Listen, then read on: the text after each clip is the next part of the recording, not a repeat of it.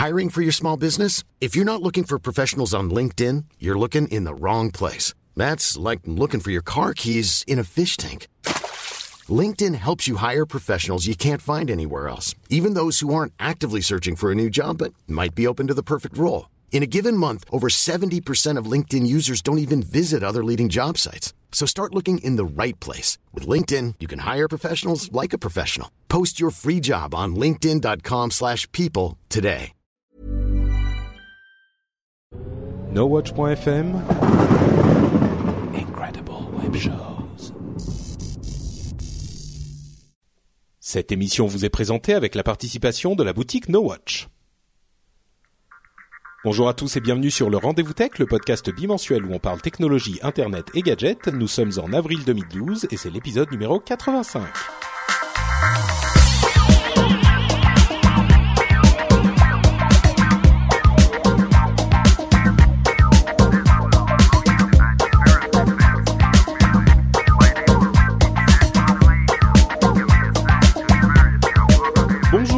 Et bienvenue sur le Rendez-vous Tech, le podcast bimensuel où on parle technologie, internet et gadgets et où on met à la portée de tous et toutes les actualités du monde de la technologie, ou du moins c'est le but.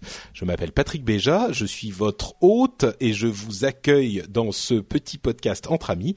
Euh, quand je dis entre amis, c'est que nous sommes plus que un, donc plus que moi. Je reçois également Benoît et Mike du, du confrère podcastien euh, Niptech, un autre podcast sur la technologie dont on va vous parler à la fin de l'émission.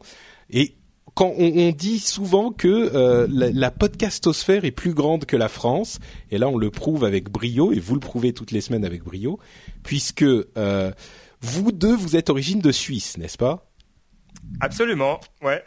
Moi j'habite. Dublin pour le moment, mais euh, depuis quelques années, mais oui, de Suisse, la région lausannoise pour ceux qui connaissent. Alors ça c'est euh, Benoît qui nous qui nous parlait et maintenant pour les pour vraiment avoir toute la profondeur euh, de la Suisse, on, on va euh, Ah. attendre que Mike nous dise bonjour. Ah, merci. Euh, Venant de ta part, Patrick, ça me fait plaisir. Merci. Non, c'est vrai. Euh, j'a- J'arrive pas à le cacher. Oui, je suis suisse. Euh, je m'appelle Mike, bien sûr. Ben, avec Ben, ben, on, on fait Niptech Podcast euh, ensemble depuis maintenant bientôt trois ans. Donc, on aime bien la tech. Moi, franchement, je suis, je suis super honoré que tu, tu nous aies invités parce que je te suivais pas forcément sur le, le podcast Le Rendez-vous Tech, mais je te suivais dans tes interventions sur euh, This Week in Tech que j'écoute vraiment, Ah, vraiment souvent depuis bientôt cinq ans euh, avec Léo Laporte. Et franchement c'est pas pour te jeter des fleurs hein. je veux je veux pas vraiment le faire comme non ça non mais vas-y, c'est pas grave, ça me dérange pas. mais mais mais à chaque fois que tu intervenais déjà un tu parles vraiment bien l'anglais. Et c'est vrai que pour les francophones qui il y en a peu qui parlent très très bien l'anglais comme toi même mieux que Loïc Lemeur et euh, euh, le truc et deuxième les interventions que tu faisais elles étaient toujours super intéressantes avec plein de trucs donc je, suis- je suis je suis plutôt honoré que tu nous invites Oh, c'est très Merci. gentil. Le- je trouve que ce podcast commence très très bien. Vous trouvez pas la chatroom euh, que le podcast commence bien?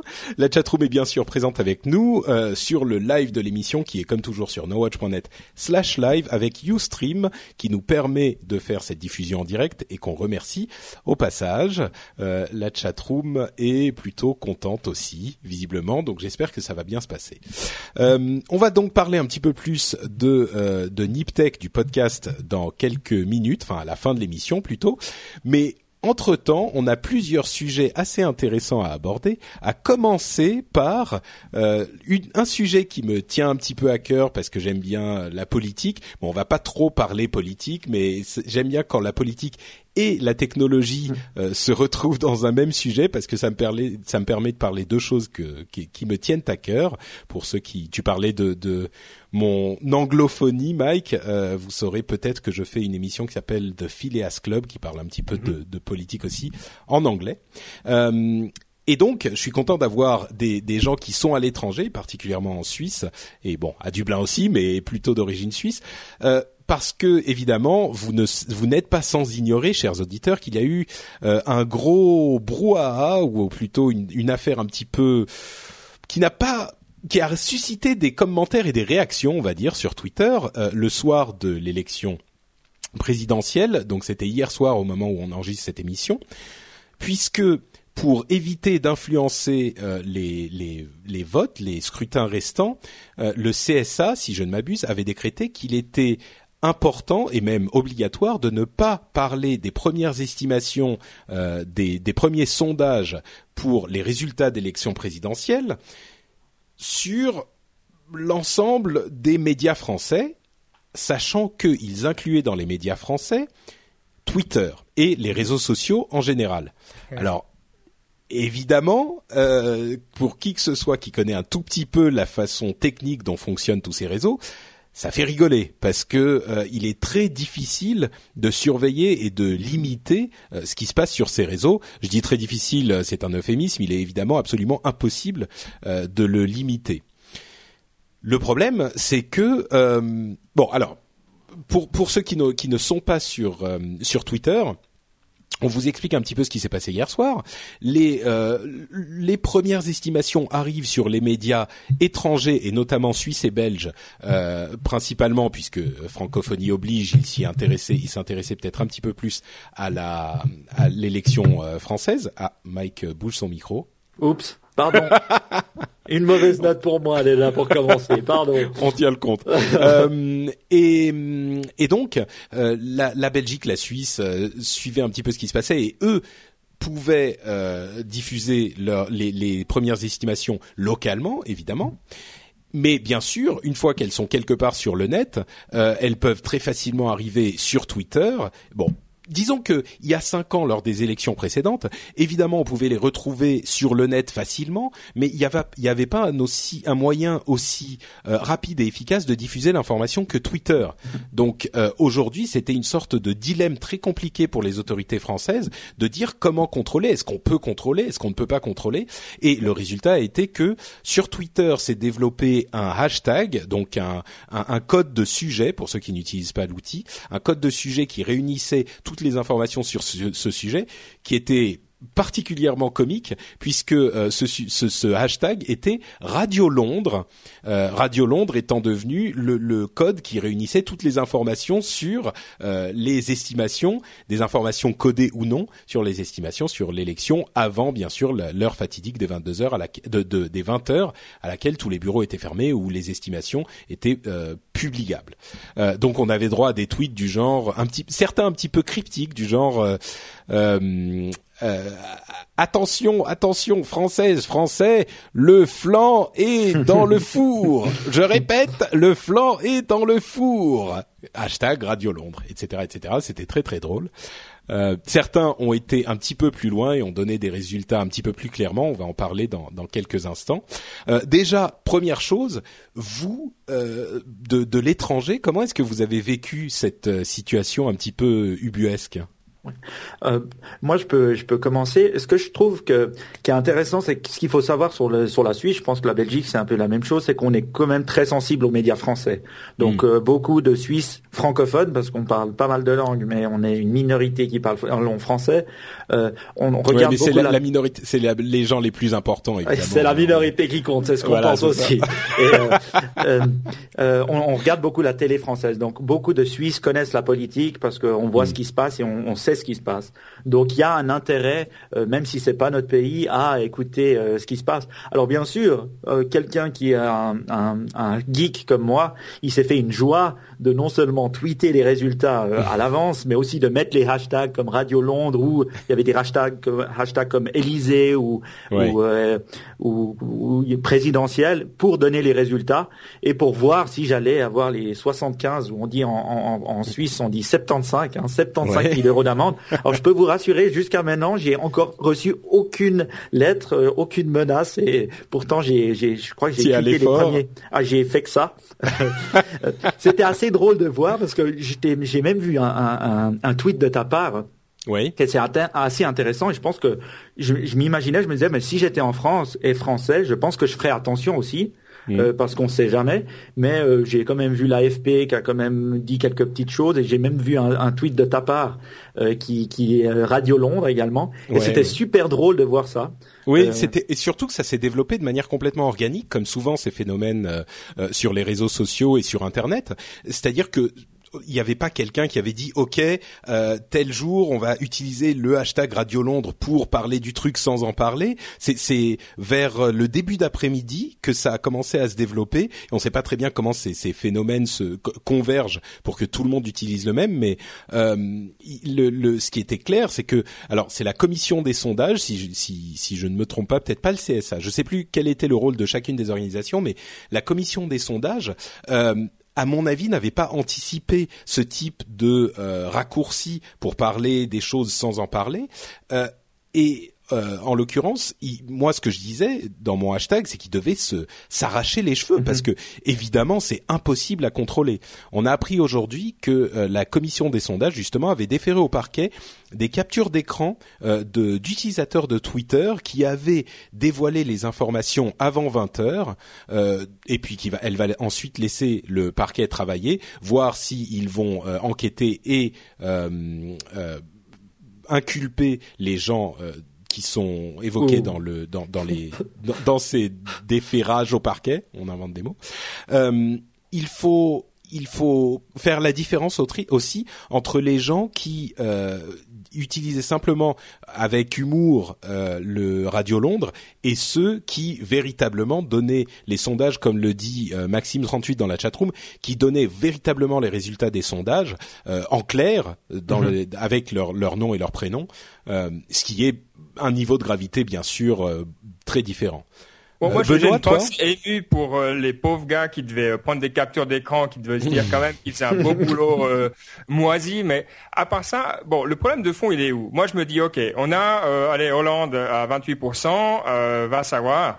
Et qu'est-ce que ça gêne? Est-ce que ça va motiver les gens à les voter? C'est grave. Est-ce que c'est un problème que ça motive les gens à les voter? Où est le problème de fond? Personne n'a pu m'expliquer encore. Ben, c'est une très bonne question en fait, et c'est peut-être la question euh, qui moi me tient le, le plus à cœur, parce qu'il y a eu beaucoup de réactions, et on peut les comprendre, beaucoup de réactions de gens sur Twitter qui disaient mais c'est n'importe quoi, euh, comment D'une part c'est incontrôlable, d'autre part admettons même que euh, les gens le fassent pourquoi est-ce que c'est une mauvaise chose Ça va rien changer. Et bon, j'en discutais avec Corben euh, par Twitter mhm. interposé il y a quelques heures, parce qu'il disait au moment où c'est lui qui a qui a publié la nouvelle, enfin c'est par lui que j'ai vu la nouvelle des inculpations, ou en tout cas des gens qui ont été déférés au parquet, et il était un petit peu remonté Corben.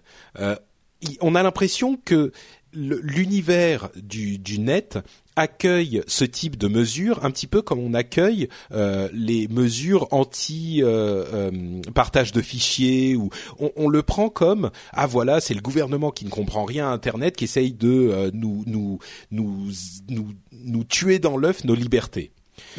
Et le truc, c'est que ce type de mesure est extrêmement important à mon sens parce que ça découle d'un principe fondamental euh, de la démocratie, c'est qu'on ne peut pas influencer le vote des gens. On ne peut pas influencer un scrutin, euh, qu'il soit universel ou pas. et l'élection présidentielle est évidemment la plus importante euh, des élections de toutes, en tout cas en France. Et le truc, c'est que si jamais on a le droit de donner des résultats avant que les les, bureaux de vote soient fermés, ça peut avoir une influence sur les gens qui vont voter. Évidemment, c'est pas deux estimations sur Twitter qui vont changer euh, l'avenir du pays. Par contre, euh, si on laisse cette porte ouverte, ça veut dire que euh, du coup, peut-être que les médias vont se mettre à tweeter euh, de la même manière. Peut-être que l'année prochaine ou dans quelques années, les médias vont se dire bon bah c'est sur Twitter, donc si c'est sur Twitter, ça veut dire que c'est connu, donc on peut y aller nous aussi. Mhm. Et puis déjà ça, ça va influencer les gens. Et ensuite, pourquoi pas se dire que certains pourront les utiliser comme des outils euh, de manipulation des votes euh, en, donnant certaines informations à certains endroits, en donnant des informations erronées, euh, en, les, révélant publiques, ça pourrait également avoir de, une influence. C'est quelque chose, c'est un terrain très glissant et mhm. qu'il est important de protéger. Et évidemment, c'est un petit peu vain de se dire on va faire payer les gens sur Twitter qui vont qui vont qui ont cassé cette, cet embargo, mais il faut bien faire quelque chose. C'est un petit peu comme se dire bon bah pour le principe on dit que euh, la le shit et la marijuana c'est interdit, on sait bien que tout le monde fume. Et bon, ensuite il y a un autre débat est-ce qu'il faudrait ou pas euh, interdire la, la, enfin dépénaliser la, la, la, marijuana? C'est un autre très bon débat, mais je veux dire, on sait bien que tout le monde, que beaucoup beaucoup de gens fument euh, de la marijuana, mais il n'empêche que si c'est pénalisé, ça fait une barrière et euh, ça met une limite. Alors, est-ce que la limite est au bon endroit ou pas sur sur cette histoire de résultats sur Twitter, je suis pas sûr. Mhm. Ce que disait Corben en fin de notre discussion, c'était il faudrait euh, peut-être interdire les sondages le jour du scrutin, tout simplement, et contrôler les choses à ce niveau-là. Et peut-être qu'effectivement, ça serait une solution euh, plus raisonnable. Et bah, toi, tu peux, en Suisse et en France, et en Suisse et en Belgique, de toute manière, les gens vont le dire. C'est une trop belle occasion mais si on interdit, si on interdit aux instituts de sondage de faire des sondages le jour du scrutin, euh, on a plus, on coupe la chose à la source. Non, parce que moi, je vais monter un institut de sondage suisse spécialisé dans le dans les sondages en France. Et eh ben, disons euh, que si l'État, si la loi interdit de faire des sondages sur le territoire français au moment, le jour du scrutin, même ton institut de sondage suisse n'aura pas le droit de, de, mener des sondages en France. Ça sera illégal. Mais Donc bon, c'est à la limite là, on parle dans la théorie. Je pense, je pense pas que ça soit le, le cas ou que ah ça arrive un jour, mais. Mais je pense que vraiment, je, pense qu'on est face à un, un, un, un, choix qui est très, très, très difficile, je trouve, à comprendre quand on est hors de France. Parce que euh, les, les, pays qui essayent de contrôler Twitter et les réseaux sociaux, c'est la Chine, ça a été les pays de la dictature euh, nord-africaine qui sont maintenant tombés. Donc essayer de contrôler les, les, médias sociaux pour un pays comme la France, c'est très difficile à comprendre de l'extérieur. Et vraiment, euh, on a vu les médias suisses, la RTS qui est, qui est notre chaîne d'information, la RTBF belge s'en sont donnés à corps joie et je crois qu'ils ont même eu le plus de, de, de, de login, de, de, de, de views, ouais, de visite euh, depuis euh, qu'ils ont été créés même. Donc hmm. euh, ils étaient vraiment très La heureux. France entière était en train d'aller sur les. Exactement. Alors je suis d'accord avec toi que si on veut l'interdire, le seul, la seule manière, ça serait d'interdire les sondages. Mais je, je pense que c'est pas aussi dans l'intérêt des politiques. Euh, ils ont envie d'avoir quand même les résultats à 20 heures. Bien sûr. Moi, je, moi, je pense que ça change rien. De toute façon, c'est très hypocrite parce que quand on regardait les résultats à 20 heures, toutes les personnes qui étaient présentes avaient déjà regardé sur les médias sociaux et les savaient. Les hommes politiques, bien sûr, eux, ils étaient au courant avant tout le monde. Et les autres... C'était même comique. On voyait les gens sur les plateaux télé, euh, le nez rivé sur leur euh, sur leur téléphone portable, euh, en train évidemment de regarder soit les SMS, soit les réseaux sociaux, carrément, oui. Moi, je pense que c'est une, une, hypocrisie. Ce que je dirais qui est le mieux, c'est laissons les gens parler, laissons les gens tweeter. Même si c'était drôle de regarder le Radio Londres et de regarder les commentaires, et puis on comprenait très bien ce qui se disait. Euh, moi, je, je, je, mm. me dis, mais Patrick, tu devrais essayer au, au, deuxième tour et tu devrais tweeter pour voir si tu Et après, tu, tu, tu, tu, dis à tous tes auditeurs de mettre un ou deux euros ou même 10 euros pour t'aider à payer l'amende. Ouf, oula. Oui, il va en falloir des euros, oui. Euh, écoute, je sais pas. Moi, je, je vais raconter, raconter une autre euh, anecdote peut-être. Euh, quand je suis allé voter il y a quelques années, euh, je suis arrivé au bureau de vote et je savais pour qui je voulais voter, donc j'ai pris uniquement un bulletin et je l'ai pris. Je suis allé dans l'isoloir ou j'étais même pas en train d'aller dans l'isoloir et euh, je suis allé voter. Et je me suis dit en fait, c'est manquer de respect pour le processus démocratique que de faire quelque chose comme ça. Parce que même si moi je sais que je, je sais ce que je veux faire et qu'il y a a priori aucun danger que qui que ce soit euh, ne me voit faire ça et se dise euh, bon bah alors euh, moi il faut pas que je si, vous voulez il faut garder le secret de l'isoloir. C'est quelque chose de sacré dans la dans le processus. Donc même si on veut on sait pour qui on veut voter il faut prendre plusieurs bulletins. Il faut aller dans l'isoloir. Il faut suivre les règles parce que c'est une question de, de principe et il y a des raisons pour lesquelles les règles sont ce qu'elles sont. Et cette histoire de d'absence d'annonce avant la fermeture des bureaux, c'est le même problème. C'est qu'il y a une raison pour laquelle on fait des choses comme ça, c'est pour éviter les abus potentiels. Et euh, euh, si on commence, on sait pas, on sait où ça commence, on sait pas où ça s'arrête. Comme euh, certains disent dans certains films comiques français, c'est la porte ouverte à toutes les fenêtres. Mmh. Donc c'est pour ça que je dis, je sais pas si j'explique bien, mais c'est pour ça que je, pour moi, ça me paraît justifié de même ces essais un petit peu comiques et ridicules et, et, et risibles. Euh, oui, mais là, tu es, impur. Mais la, réalité, c'est comme tu disais pour beaucoup d'autres choses, c'est que de toute manière, ça va être là. Donc maintenant, comment tu agis là-dessus? Alors, il y a beaucoup de gens dans la chatroom qui disent, et ils ont raison, ils disent, on ferme tout le monde à 19h et on arrête d'en parler. Le problème venant qu'il y a un décalage entre la province et Paris qui est difficile à comprendre. Ou alors tout le monde ferme à 20h. Ensuite, moi, j'ai participé à des dépouillements d'élections. C'est un processus de l'âge de pierre. Je veux dire, chacun, il prend son petit bulletin, il dit le nom, il met un... Je veux dire, franchement, ça, ça prend des heures. Euh, donc du moment qu'on a les élections, on l'a bien vu d'ailleurs. Entre le premier, euh, le premier moment, il y avait des estimations et la fin, il y a quand même eu encore des, des, fluctuations. Donc on n'aura pas des résultats précis. Ça prend beaucoup de temps. Et les, moi, je suis aussi d'accord avec Mike. Je crois qu'on est, on est là plutôt pour dire que c'est vrai que ça donne pas une image euh, comme tu la veux. De ce, ça donne une image rigide, mais au-delà de ce qui est nécessaire, en fait. Hmm, d'accord. Et donc, euh, dans, dans, les pays euh, où vous habitez respectivement, il n'y a pas du tout ce problème. Les réseaux sociaux peuvent annoncer les résultats sans, sans restriction?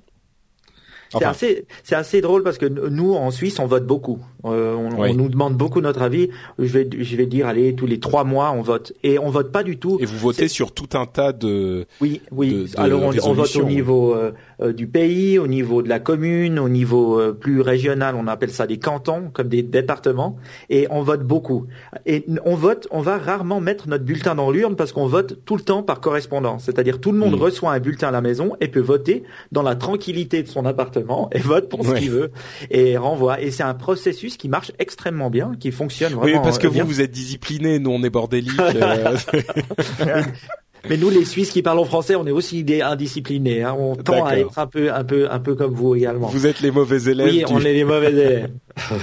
D'accord. Mais ça veut dire que, est-ce que les, les, dans les élections importantes, euh, est-ce que les médias, par exemple, ont le droit de euh, révéler les tendances avant la, la clôture des, des votes? Oui, en fait, ça, se fait vraiment en direct parce que euh, déjà, étant donné les dépouillements et, qui viennent, énormément de votes, euh, de gens votent par correspondance. Donc, ils reçoivent les bulletins déjà bien avant. Il y a hmm. quand même des gens qui viennent et à partir, on reçoit les premières estimations qui commencent à tomber par département, donc canton en Suisse, qui tombent dans la dans l'après-midi. Donc, il n'y a pas du tout cette problématique hmm. d'une date précise. Euh, les bureaux sont, sont, sont ouverts de, de, vote, mais on continue à, à montrer les, les, les, les résultats. Euh, alors il n'y a pas, en fait, on n'a pas ce problème-là. Hmm. Non, le système est effectivement un peu différent. Ouais, pardon, oui, c'est ça, c'est plus détendu. Quand on vote chaque trois mois, je veux dire là, il y a hmm. l'enjeu parce que euh, quand on vote peu, ben voilà, ça donne l'impression que c'est plus important. Je pense qu'aussi on a vu en Suisse, bon là, on va peut-être trop dans les trucs politiques, mais il y a des décisions comme la Suisse a refusé d'augmenter le nombre de semaines de vacances. Et ça, je pense que c'est un, un, signe de maturité dans le processus démocratique. À, refuser, pardon, à refuser quoi? L'augmentation du nombre de semaines de vacances? Exactement. Il y avait une initiative qui disait six semaines de vacances pour tous, et le peuple suisse a dit non. Et euh, je pense que ça, ça voilà, ça Effectivement, les Français et les Suisses sont pas les mêmes. Hein. On est d'accord. Euh, mais, on, mais on aime les deux la tech, alors ça va. Oui. ouais, d'accord. Bon, effectivement, ce sont des, des... je vois les, les, la chatroom qui se qui se s'énerve rien qu'à la mention de ce vote. Euh, et je, je, je, note juste une petite remarque euh, de Khaled Nourdine qui nous dit, en parlant du vote électronique, vote électronique, c'est pas toi qui votes. Effectivement, euh, ça me paraît être un des dangers dont on pourrait euh, qu'on pourrait craindre avec le vote électronique. C'est pour ça que le vote électronique, par exemple, je suis pas forcément forcément pour. Ah, alors c'est un autre débat qu'on devra avoir. Alors. Oui, oui, c'est une autre euh, discussion effectivement. Mais disons que euh, de, de, en France, c'est certainement le cas un peu partout, mais on a déjà tellement de problèmes avec euh, des fraudes électorales du genre il y a des morts qui votent ou que ce soit à droite ou à gauche d'ailleurs, les morts qui votent où il y a plus de votants que de d'habitants dans certaines circonscriptions on se dit qu'avec le vote électronique et des gens comme Corben euh, dans dans le ah. pays, euh, bon, quand je dis des gens comme Corben, il y aura toujours des, des, des hackers et ce, ce, genre de système n'est pas euh, euh complètement sécurisé. Donc bon, bref, c'est un autre débat effectivement. Euh, je crois qu'on a fait un petit peu le tour de cette question de, de Twitter et Radio Londres. Je, je, vois et je constate avec une petite amertume que vous n'êtes pas d'accord avec moi. moi je, je, me voyais faire ma démonstration euh, magistrale euh, et comme quoi il est souvent important d'écouter les gens euh, qui sont d'un avis différent. Et, et c'est avec cette philosophie que je conclus ce sujet. Ok. C'est bon? Plus personne n'a des choses à dire là-dessus? Non, ah, moi, un, sujet extrêmement intéressant. Non, mais moi, moi, j'attends que, que tu, tu, tu, prennes la décision là devant nous, tous de tweeter les, les sondages avant 20 euh, heures euh, dans deux semaines, le 6 mai, comme ah, ça, et, et qu'on pourra t'aider à payer l'amende. tu, tu tombes mal, Mike. Moi, je suis, je suis justement, je fais partie des gens qui croient que c'est une bonne chose de oh, ne pas, de ne pas tweeter ces trucs. Donc, euh, il faudrait plutôt aller demander à Corben ou au ah, Twittos. je pourrais lui, je vais lui demander, je vais lui, lui dire euh, ceux qui, qui, qui pensent que c'est une bêtise, euh, leur dire bah voilà, allez au bout de votre truc et risquez les 75 000 euros d'amende. Bon, euh, on enchaîne avec un autre euh, truc un petit peu ridicule euh, qui a fait bien rire et en même temps un petit peu peur au monde de la technologie. C'est la question des NFC sur les cartes bancaires. Corben, encore lui, décidément, Corben l'a illustré d'un terme auquel on est habitué, c'est le epic fail, parce que figurez-vous que le les les premières cartes bancaires NFC, donc sans contact vous savez, le NFC, on en parle souvent, hein, mais c'est ce système qui permet de transmettre des informations euh, par onde euh, sans fil euh, quand on est juste à côté du récepteur. Par exemple, les passes Navigo pour les Parisiens ou les passes de, de transport en commun fonctionnent de cette manière. Et évidemment, les fabricants de cartes de crédit sont en train de l'intégrer à leur carte et ils ont établi le premier, les premiers standards ces, ces, ces semaines-ci et ils les ont établis avec les, les, enfin ils ont sorti les premiers modèles. Le problème, c'est qu'ils ont utilisé, enfin c'est complètement invraisemblable et c'est vraiment digne d'un epic fail, c'est qu'ils ont utilisé les mêmes protocoles que pour les informations stockées sur les cartes sans euh, contact sans fil et euh, ces protocoles n'étaient pas sécurisés. Parce que évidemment pour les cartes les versions précédentes qu'il fallait insérer dans un lecteur mhm. eh ben il fallait l'insérer dans un lecteur. Donc euh, il fallait l'insérer dans le lecteur avoir le, le, le, pin et tout ça avoir le, le code pin et tout ça. Donc c'était quand même pas n'importe qui qui pouvait le faire. Sauf que là en sans fil euh, il suffit d'être à côté de la carte pour euh, pouvoir enfin pour pouvoir communiquer avec. Donc si jamais les informations ne sont pas codées, il y a un certain nombre d'informations, euh, pas toutes les informations, mais un certain nombre d'informations comme les les dernières euh, les dernières transactions, enfin ce genre de choses, le numéro de carte, la date d'expiration, etc., etc., le nom et le prénom, qui sont accessibles librement et, il suffit que quelqu'un ait un appareil, enfin un lecteur NFC, c'est-à-dire euh, très facilement accessible pour quelques dizaines d'euros, euh, un tout petit peu de connaissances logicielles, et il se balade dans le métro, il attrape toutes ces informations. Enfin, c'est c'est le genre d'erreur qui est inconcevable, quoi, incompréhensible. Euh, on comprend pas comment des sociétés qui brassent autant d'argent et qui consacrent autant d'argent à des projets comme ceux-ci euh, peuvent commettre des erreurs aussi grossières. Quoi, c'est invraisemblable. Est-ce que ces cartes ont été commercialisées ou elles c'est juste un test elles ont été, ah, si je ne m'abuse, euh, peut-être que je me trompe, mais elles ont commencé à être commercialisées. J'imagine qu'elles vont immédiatement être euh, arrêtées et retirées, qui vont mhm. changer les protocoles et qui vont les recommercialiser. Enfin, ça prend dans. dans... Euh, Maxime 38 nous dit oui, il y en a des millions aux États-Unis.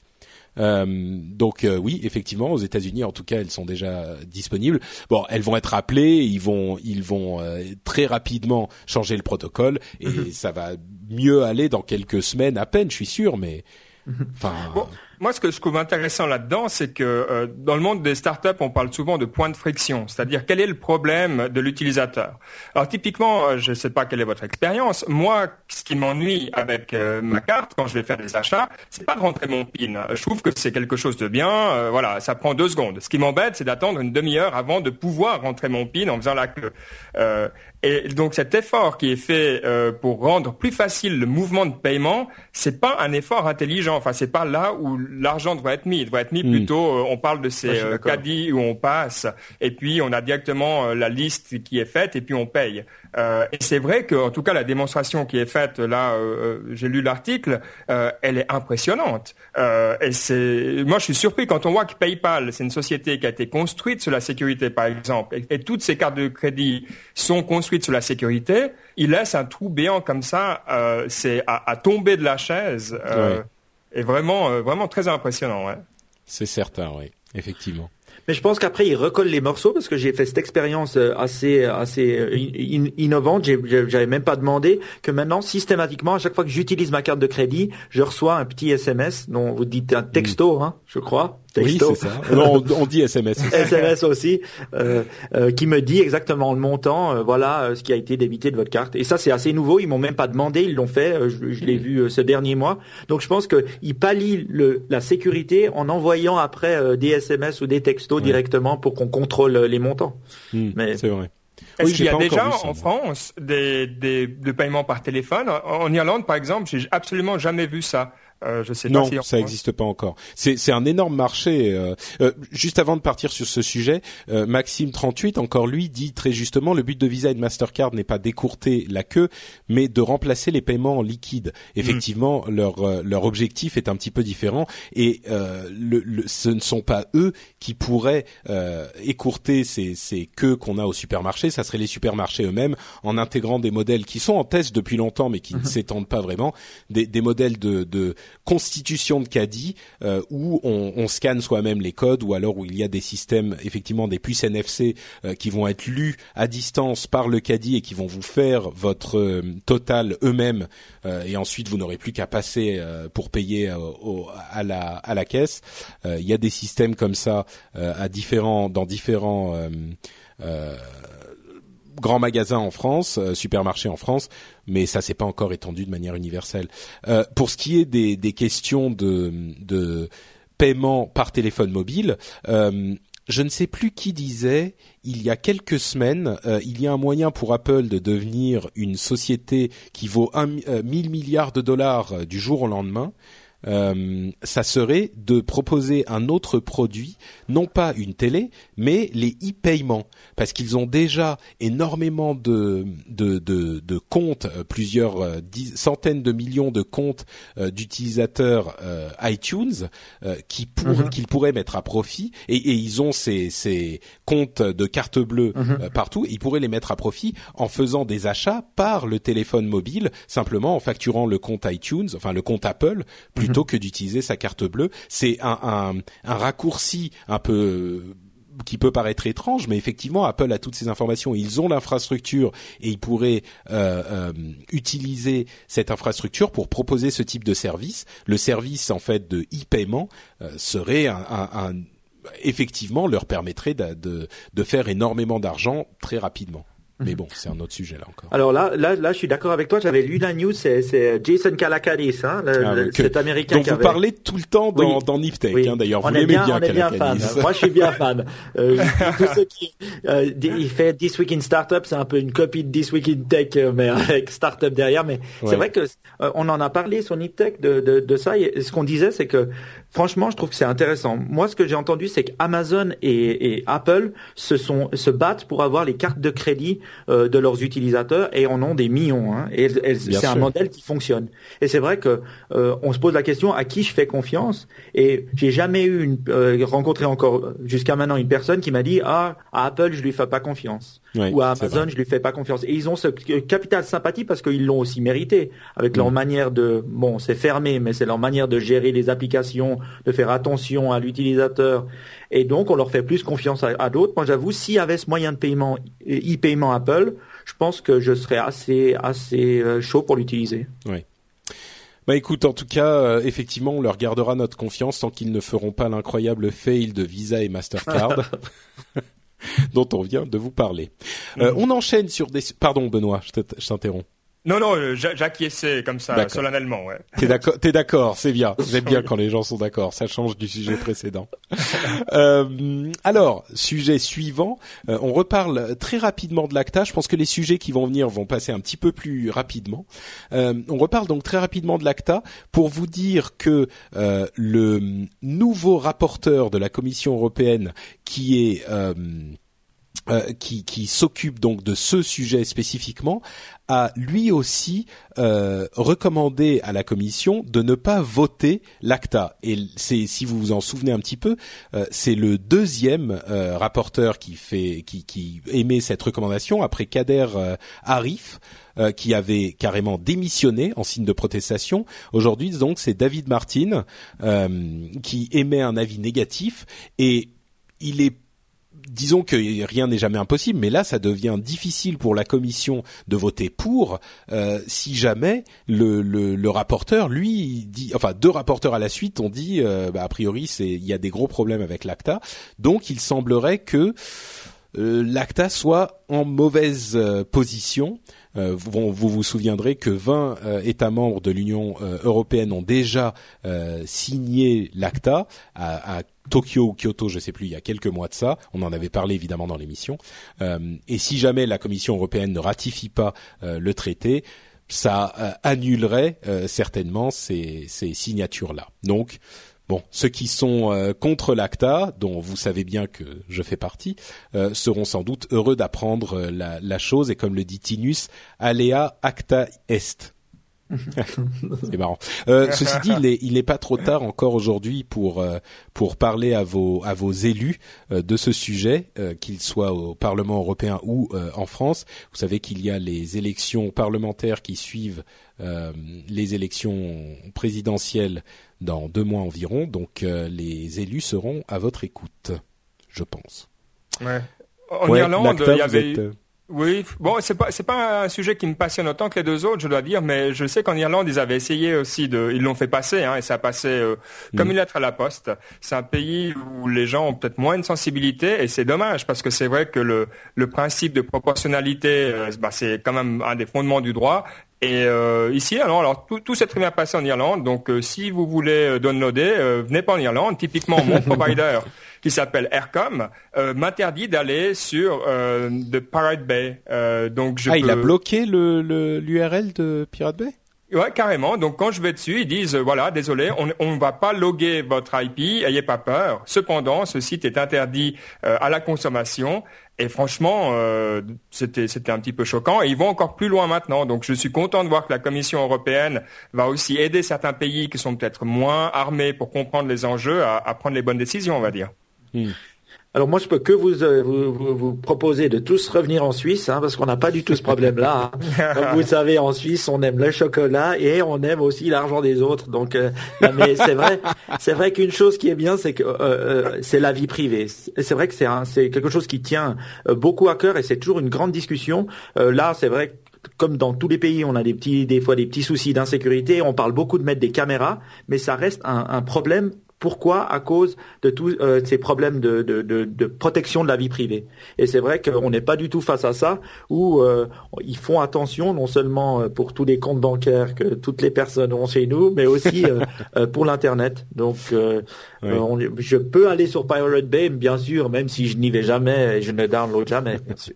Bien sûr, bien sûr. Mais d'ailleurs, on avait évoqué euh, il y a quelques mois là aussi euh, une décision du d'une commission du gouvernement suisse de ne pas légiférer sur le téléchargement, enfin le mm. partage de fichiers, on va dire, pour ne pas dire téléchargement illégal, puisque cette commission n'avait pas trouvé de lien entre ce téléchargement illégal et une baisse des dépenses dans les euh, dans le domaine de la culture.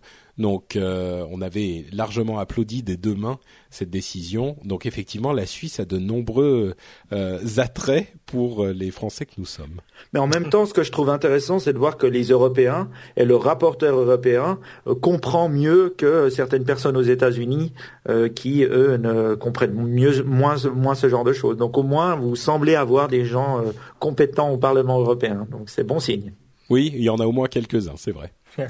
Euh, un autre traité qui, enfin traité, pardon, euh, un autre une, projet de loi qui fait qui a fait beaucoup couler d'encre euh, aux États-Unis parce que certains l'ont assimilé à l'ACTA, c'est le CISPA. et le CISPA, c'est un, un comment dire, c'est un petit peu différent en fait. Euh, il y a eu beaucoup de discussions il y a deux semaines, mais finalement le, le, le sujet a été un petit peu réglé. Euh, le CISPA est un projet qui vise à faciliter la, la le passage d'informations entre les agences gouvernementales et les sociétés, et notamment les réseaux sociaux ou des choses comme euh, Google avec Gmail ou enfin Facebook, Twitter, tout ça, parce que ils ont des deux côtés des informations qui pourraient aider euh, les uns et les autres à faire leur travail. Et hum, le problème, c'est que jusqu'à maintenant, dans énormément de cas, le partage de ces informations était illégal. Euh, or, parfois, en fait, c'était très frustrant pour ces agences parce que euh, il aurait suffi d'avoir cet échange d'informations pour résoudre des problèmes importants. Et il y a évidemment, quand on parle de ce genre de choses, euh, il faut être très prudent parce que si on ouvre trop les portes, là encore, euh, c'est la porte ouverte à toutes les fenêtres. Euh, ça, en gros, euh, on, on, commence à flirter très vite avec des problèmes de vie privée. Et dans ces, le texte de, ce, de cette loi, il y avait là encore, c'était un petit peu trop large et un petit peu trop laxe. Il y avait des mentions de propriété intellectuelle qui n'avaient rien à faire là-dedans. Heureusement, euh, ce texte a été revu pour euh, être beaucoup plus sévère et beaucoup plus strict et beaucoup plus euh, précis et ne permettre ce type d'échange d'informations que dans des cas très précis, qui sont des cas un petit peu de force majeure et pour ne pas que ce type de procédé puisse être mal utilisé. Bien sûr, on peut toujours imaginer qu'il y ait des, des, des quid pro quo, des, des euh, comment dire des accords qui soient faits entre les agences et les sociétés du genre bon on pourrait vous donner ça mais euh, vous nous le on vous le donne que si vous vous nous donnez euh, telle autre information. Donc ça serait un petit peu gênant. Mais disons que d'une manière générale CISPA n'est plus du tout ce qu'on craignait c'est-à-dire une sorte de résurrection étrange de l'ACTA. Les, les, les, les analystes se sont plutôt sont, ont plutôt été satisfaits par les nouvelles versions de ce de ce CISPA. Ouais, moi j'ai une histoire là-dessus. Euh, qui, les États-Unis, ça fait toujours peur hein, au niveau du respect de la vie privée. On sait bien depuis les attentats, on se dit c'est depuis les attentats du 11 septembre, c'est pire. Alors c'est pas pire du tout, c'était déjà pire avant ça. Il y a un livre que je recommande si vous êtes intéressé par cette histoire, ça s'appelle The Master Switch. Donc c'est le levier de commande centrale. Et il raconte là-dedans qu'à l'époque le, le, gouvernement des États-Unis euh, a favorisé une société qui s'appelait AT&T et euh, qui avait un monopole sur la téléphonie. Et la raison là derrière, au final, c'est que ça leur permettrait d'avoir un seul point d'accès où eux pouvaient mettre leur mouchard, euh, leur, leur petit logiciel d'espion et avoir accès à l'intégralité du trafic aux États-Unis. Ça a été découvert, ça a fait un énorme scandale, et puis on l'a oublié tout aussi vite. Donc cette histoire de problème de, comment l'État gère les données de sociétés privées, c'est quelque chose de pas nouveau aux États-Unis, et euh, moi je suis toujours pas confiant qu'ils le gèrent très bien. Donc quand je vois qu'ils mettent de l'eau dans leur vin peut-être euh, dans certaines lois, euh, je doute quand même que ce soit vraiment tout, qu'on nous dise tout. Euh, je suis pas pour la théorie du complot la plupart du temps, mais là-dessus. Sauf quand il y a un complot. Sauf quand il y a un complot, exactement. Enfin, bon, ce qui est étonnant par comme, rapport le, comme le disent certains, euh, c'est pas parce que je suis paranoïaque que les que tout le monde ne me regarde pas, c'est ça? C'est exactement ça, oui.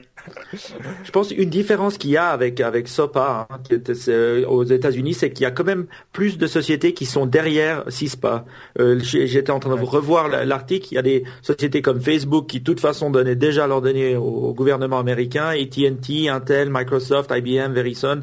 Euh, alors il y a, y a, quand même pas mal de gens. Il y a même une discussion pour savoir que c'est Google qui était contre SOPA maintenant serait euh, euh, aurait aidé dans l'élaboration de cette loi. J'écoutais. Euh, Alors juste juste pour préciser, la raison pour laquelle ils sont derrière, c'est que ça les dédouane légalement du fait de partager leurs mmh. informations avec des agences gouvernementales. Donc effectivement, s'ils peuvent passer la patate chaude à quelqu'un d'autre, bon, ils sont pas contre quoi. Moi, moi, je sais pas. Ce qui, me semble, c'est que par définition, il y a des gros lobbies qui essayent de travailler pour pouvoir euh, faire passer certaines lois aux États-Unis. Et, pour moi, euh, j'ai écouté un peu euh, Léo Laporte, il en parlait sur son 10 Week in Tech. Et pour lui, à qui quand même je fais un peu confiance, il disait que c'était un, si on voulait bien, une sorte d'hydre de SOPA et qu'il était contre. D'accord. Bon, écoute c'est effectivement un, avis euh, dont on peut, auquel on peut faire confiance. je conclurai ce sujet sur CISPA avec un, un, mot d'esprit de Autodoc qu'on connaît bien dans, dans Upload qui nous dit CISPA toi, c'est donc ton frère. je la trouve pas mal. Euh, on continue avec euh, le tribunal, euh, enfin un juge qui regarde Apple et Samsung un petit peu sévèrement, qui leur secoue le doigt devant les devant le visage et qui leur dit bon bah maintenant vous allez vous mettre dans une salle et vous parler parce que j'en ai marre de toutes vos conneries de procès interminables sur des brevets ridicules. Donc il a mandaté le fait que les les présidents de Samsung et Apple se rencontrent dans et leurs équipes légales bien sûr se rencontrent dans les euh, c'était dans le mois je crois euh, pour discuter, au moins essayer de discuter d'une résolution entre guillemets pacifique à leur euh, procès fleuve. Donc ça c'est, on risque d'avoir une rencontre au sommet entre Apple et Samsung. On risque pas d'ailleurs, ça va être le cas. une rencontre, une rencontre au sommet entre Apple et Samsung. Est-ce qu'ils vont régler le problème comme ça en se rencontrant? J'en doute, mais bon. À mon avis, ils seront de retour au tribunal dans pas longtemps si on regarde, ils sont, je crois, euh, pratiquement euh, sur euh, quatre continents en procès. Ils ont des procès en Allemagne hein, qui font beaucoup de bruit, en Australie qui font beaucoup de bruit, en Corée. Enfin, c'est des centaines de millions de dollars qui passent là-dedans. Il y a, pour comparaison historique quand même aussi, on se souvient Larry Ellison et Larry Page qui avaient dû se rencontrer et ça n'a rien donné du tout. À mon avis, ils sont pas prêts d'arrêter de se foutre sur la gueule. ils ont du plaisir. Ils essayent de trouver l'arme atomique, mais ils la trouvent pas. Euh, bon, Alors, il continue. Écoute, ouais, Apple a engagé beaucoup de gens qui parlent le, coréen aussi, donc euh, voilà, si vous parlez coréen. Euh, oui, effectivement. Bah écoute, tant que les, les guerres se situent à ces niveaux, c'est peut-être un moindre mal. En tout cas, effectivement, je doute qu'ils trouvent une solution parce que Samsung, quelques jours après cette annonce, a refait un autre procès sur arguant du fait que Apple contrevenaient à huit de leurs brevets supplémentaires. Donc, euh, ah. ils n'enterrent pas la hache de guerre. Un autre procès qui est relativement intéressant aussi, c'est un procès que fait le gouvernement américain euh, contre un, les Apple et les éditeurs euh, parce qu'ils arguent du fait que les éditeurs de livres, hein, de livres électroniques, auraient se seraient mis d'accord sur les prix à fixer sur la plateforme iBooks et c'est intéressant de voir que Apple se retrouve dans l'histoire parce que Apple finalement, enfin très sincèrement, c'est une histoire très compliquée à laquelle je n'ai pas tout compris. J'ai lu euh, trois explications différentes et entendu trois explications différentes.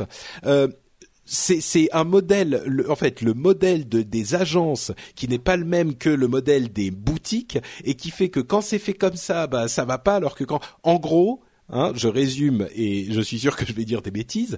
Euh, le, le cœur du problème, c'est que les, les, tous les, les éditeurs et Apple qui leur a autorisé à fixer les prix, ce qui me paraît normal, mais tous les éditeurs se sont mis d'accord pour avoir les mêmes prix sur le euh, iBook Store et donc pour éviter la concurrence. Le problème, c'est qu'ils étaient en train de combattre Amazon euh, et ils essayaient de faire, de, de, d'étendre le marché au-delà d'Amazon. Et effectivement, ils ont réussi puisque le marché s'est un petit peu étendu avec euh, le Nook de Barnes Noble, etc.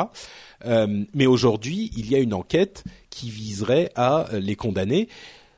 Le problème, c'est que la collusion est tellement difficile à prouver dans, dans ce genre de cas que je suis pas certain qu'ils réussiront à faire euh, à faire quoi que ce soit. Mais si on pouvait voir le prix des livres baisser sur les formats électroniques, ça serait pas plus mal parce que c'est vrai que les prix sont quand même euh, restent assez élevés pour un pour un contenu qui est pour le coup euh, le plus facilement distribuable par par en, format électronique quoi. Moi, j'ai aussi. Il n'y avait pas... une ou deux qui, pardon, une ou deux de ces sociétés qui avaient, qui plaident coupables? Peut-être que j'ai mal lu. Hein. Ah, c'est possible. Écoute, je t'avoue que moi, je me suis perdu dans la forêt des, des, articles. C'est, ça me paraît très étrange parce que si une deux plaident coupables, euh, du coup, ils sont tous euh, dans le dans le sac, mais c'est possible. Hein. Mhm. Je, je, crois qu'il y, y en a deux qui euh, sont prêts à collaborer avec le gouvernement et deux autres qui, qui ne veulent pas le faire. Donc, ils ah. peuvent avoir peut-être de l'information. Moi, ce qui m'a semblé bizarre, c'est que d'accuser, alors on peut accuser Apple de plein de choses, hein, d'être fermé, de pas laisser des gens rentrer sur son système, mais de ça, ça me semblait suspect parce que la règle d'Apple, ça a toujours été de laisser les, les personnes, c'est-à-dire le développeur de son application ou la personne euh, qui a un e-book, de faire de d'avoir son propre prix. Euh, donc, je, oui, tant qu'ils prennent leurs 30%, eux, ils sont contents. Exactement. Euh. Donc, c'est difficile d'accuser Apple d'avoir voulu euh, augmenter les prix ou d'avoir voulu fixer les prix quand c'est il, il, laisse le choix aux éditeurs ou aux créateurs de contenu de fixer leur propre prix. Donc, moi, ça me paraît. Pas vraiment, parce que ce qu'ils disent, l'accord qu'ils ont, c'est de dire, vous devez nous garantir le prix minimum. Et c'est là où il y a le problème. C'est-à-dire qu'une fois que tu garantis un prix minimum, les autres, ils vont pas vouloir. Tu crois qu'Amazon va dire, ah oui, mais chez Apple, c'est 9,99, euh, donc euh, allez, nous, on va le faire à 15. Ils peuvent pas. Donc, c'est là où il y a quand même une sorte de, de fixation du prix, parce que, euh, vu le poids d'Apple, je pense que c'est un petit peu ça l'angle, euh, d'après ce que j'ai compris. Oui, ça serait logique. Effectivement. Bon, euh, encore dans le domaine légal et dans le domaine super compliqué auquel je ne comprends pas grand-chose non plus, euh, et c'est vraiment vraiment compliqué, c'est l'histoire du procès entre Google et Oracle que tu évoquais Benoît il y a quelques minutes euh, pour la question de euh, Java qui est utilisé par Google. C'est un Comment décrire Java? C'est un langage de programmation qui nécessite un environnement de, de euh, développement et de travail et, pour tourner sur les différentes machines sur lesquelles il tourne. Euh, donc Google l'utilise sur Android et Oracle a racheté Sun qui en était le développeur. Une partie de euh, cet environnement Java est en open source, donc libre d'utilisation, mais une autre partie, enfin les API, les, les, les, les tuyaux qui permettent d'accéder au cœur euh, du, de, des fonctions ne sont pas eux utilisables sans licence, ou du moins si. If you're looking for plump lips that last, you need to know about Juvederm lip fillers. With Juvederm Volbella XC and Juvederm Ultra XC, your lip look, whether it's subtle or bold, can last up to one full year with optimal treatment and no additional maintenance. Find a licensed specialist and see if it's right for you at Juvederm.com today. That's J U V E D E R M.com. Add fullness to lips in adults over 21 with Juvederm Volbella XC or Juvederm Ultra XC. Do not use if you have severe allergies or a history of severe allergic reactions, or if you're allergic to lidocaine or the proteins used in Juvederm. Tell your doctor if you have a history of scarring or taking medicines that decrease the body's immune response or that can prolong bleeding. Common side effects include injection site redness, swelling, pain, tenderness, firmness, lumps, bumps, bruising, discoloration, or itching. As with all fillers, there's a rare risk of unintentional injection into a blood vessel, which can cause vision abnormalities, blindness, stroke, temporary scabs, or scarring. For full important safety information, visit juvederm.com. I'm Sandra, and I'm just the professional your small business was looking for. But you didn't hire me because you didn't use LinkedIn jobs. LinkedIn has professionals you can't find anywhere else, including those who aren't actively looking for a new job but might be open to the perfect role, like me. In a given month, over 70% of LinkedIn users don't visit other leading job sites. So if you're not looking on LinkedIn, you'll miss out on great candidates like Sandra. Start hiring professionals like a professional. Post your free job on linkedin.com/people today. Ils sont euh, écrits sans licence, ça veut dire qu'ils ne se conforment plus avec l'open source ou pour se conformer avec l'open source, il faut que les programmes qui les utilisent soient open source et libres d'accès eux aussi, ce qui voudrait dire que les programmes écrits pour la plateforme Android euh, devraient être libres d'accès et open source. Euh, si cette, euh, cet oracle a, gain de cause dans, dans l'histoire. Si Google aurait effectivement dû prendre une licence et qu'ils ne l'ont pas fait, ça veut dire que de fait, euh, leur environnement et les programmes rattachés sont eux aussi en open source et libre d'accès. Donc ça serait évidemment une catastrophe pour énormément de développeurs qui développent sur Android. Il est peu probable que ça se produise comme ça au final, mais oui, vas-y Benoît. Bon, moi, alors je dois dire, hein, pour être que tout le monde sache, je travaillais chez Google pendant un peu plus de deux ans euh, ici à Dublin. C'est la raison pour laquelle vrai, je suis ici aussi. Donc je voilà, donc j'ai un parti pris euh, parce que j'aime toujours bien Google. Euh, j'ai beaucoup suivi cette ce procès. Ce qui est intéressant, c'est que en fait, ce que voulait faire Oracle au début, c'était interdire la vente de d'Android aux États-Unis. Et du coup, Google aurait dû payer des milliards, euh, évidemment, ouais. Et ils essayaient de le faire via leurs patentes. Ah, les patentes. Alors, le problème qu'ils ont eu, c'est que brevet, hein. Oui, leur brevet, pardon, pardon. Merci. Et, le problème qu'il y a eu, c'est que des juges se sont penchés sur ces patentes et ont dit que visiblement, elles n'étaient pas entièrement valides. Donc, ils se sont retrouvés un petit peu embêtés parce que eux, ils avaient déjà les, lumières dans les yeux, comme ça, des milliards qui arrivaient.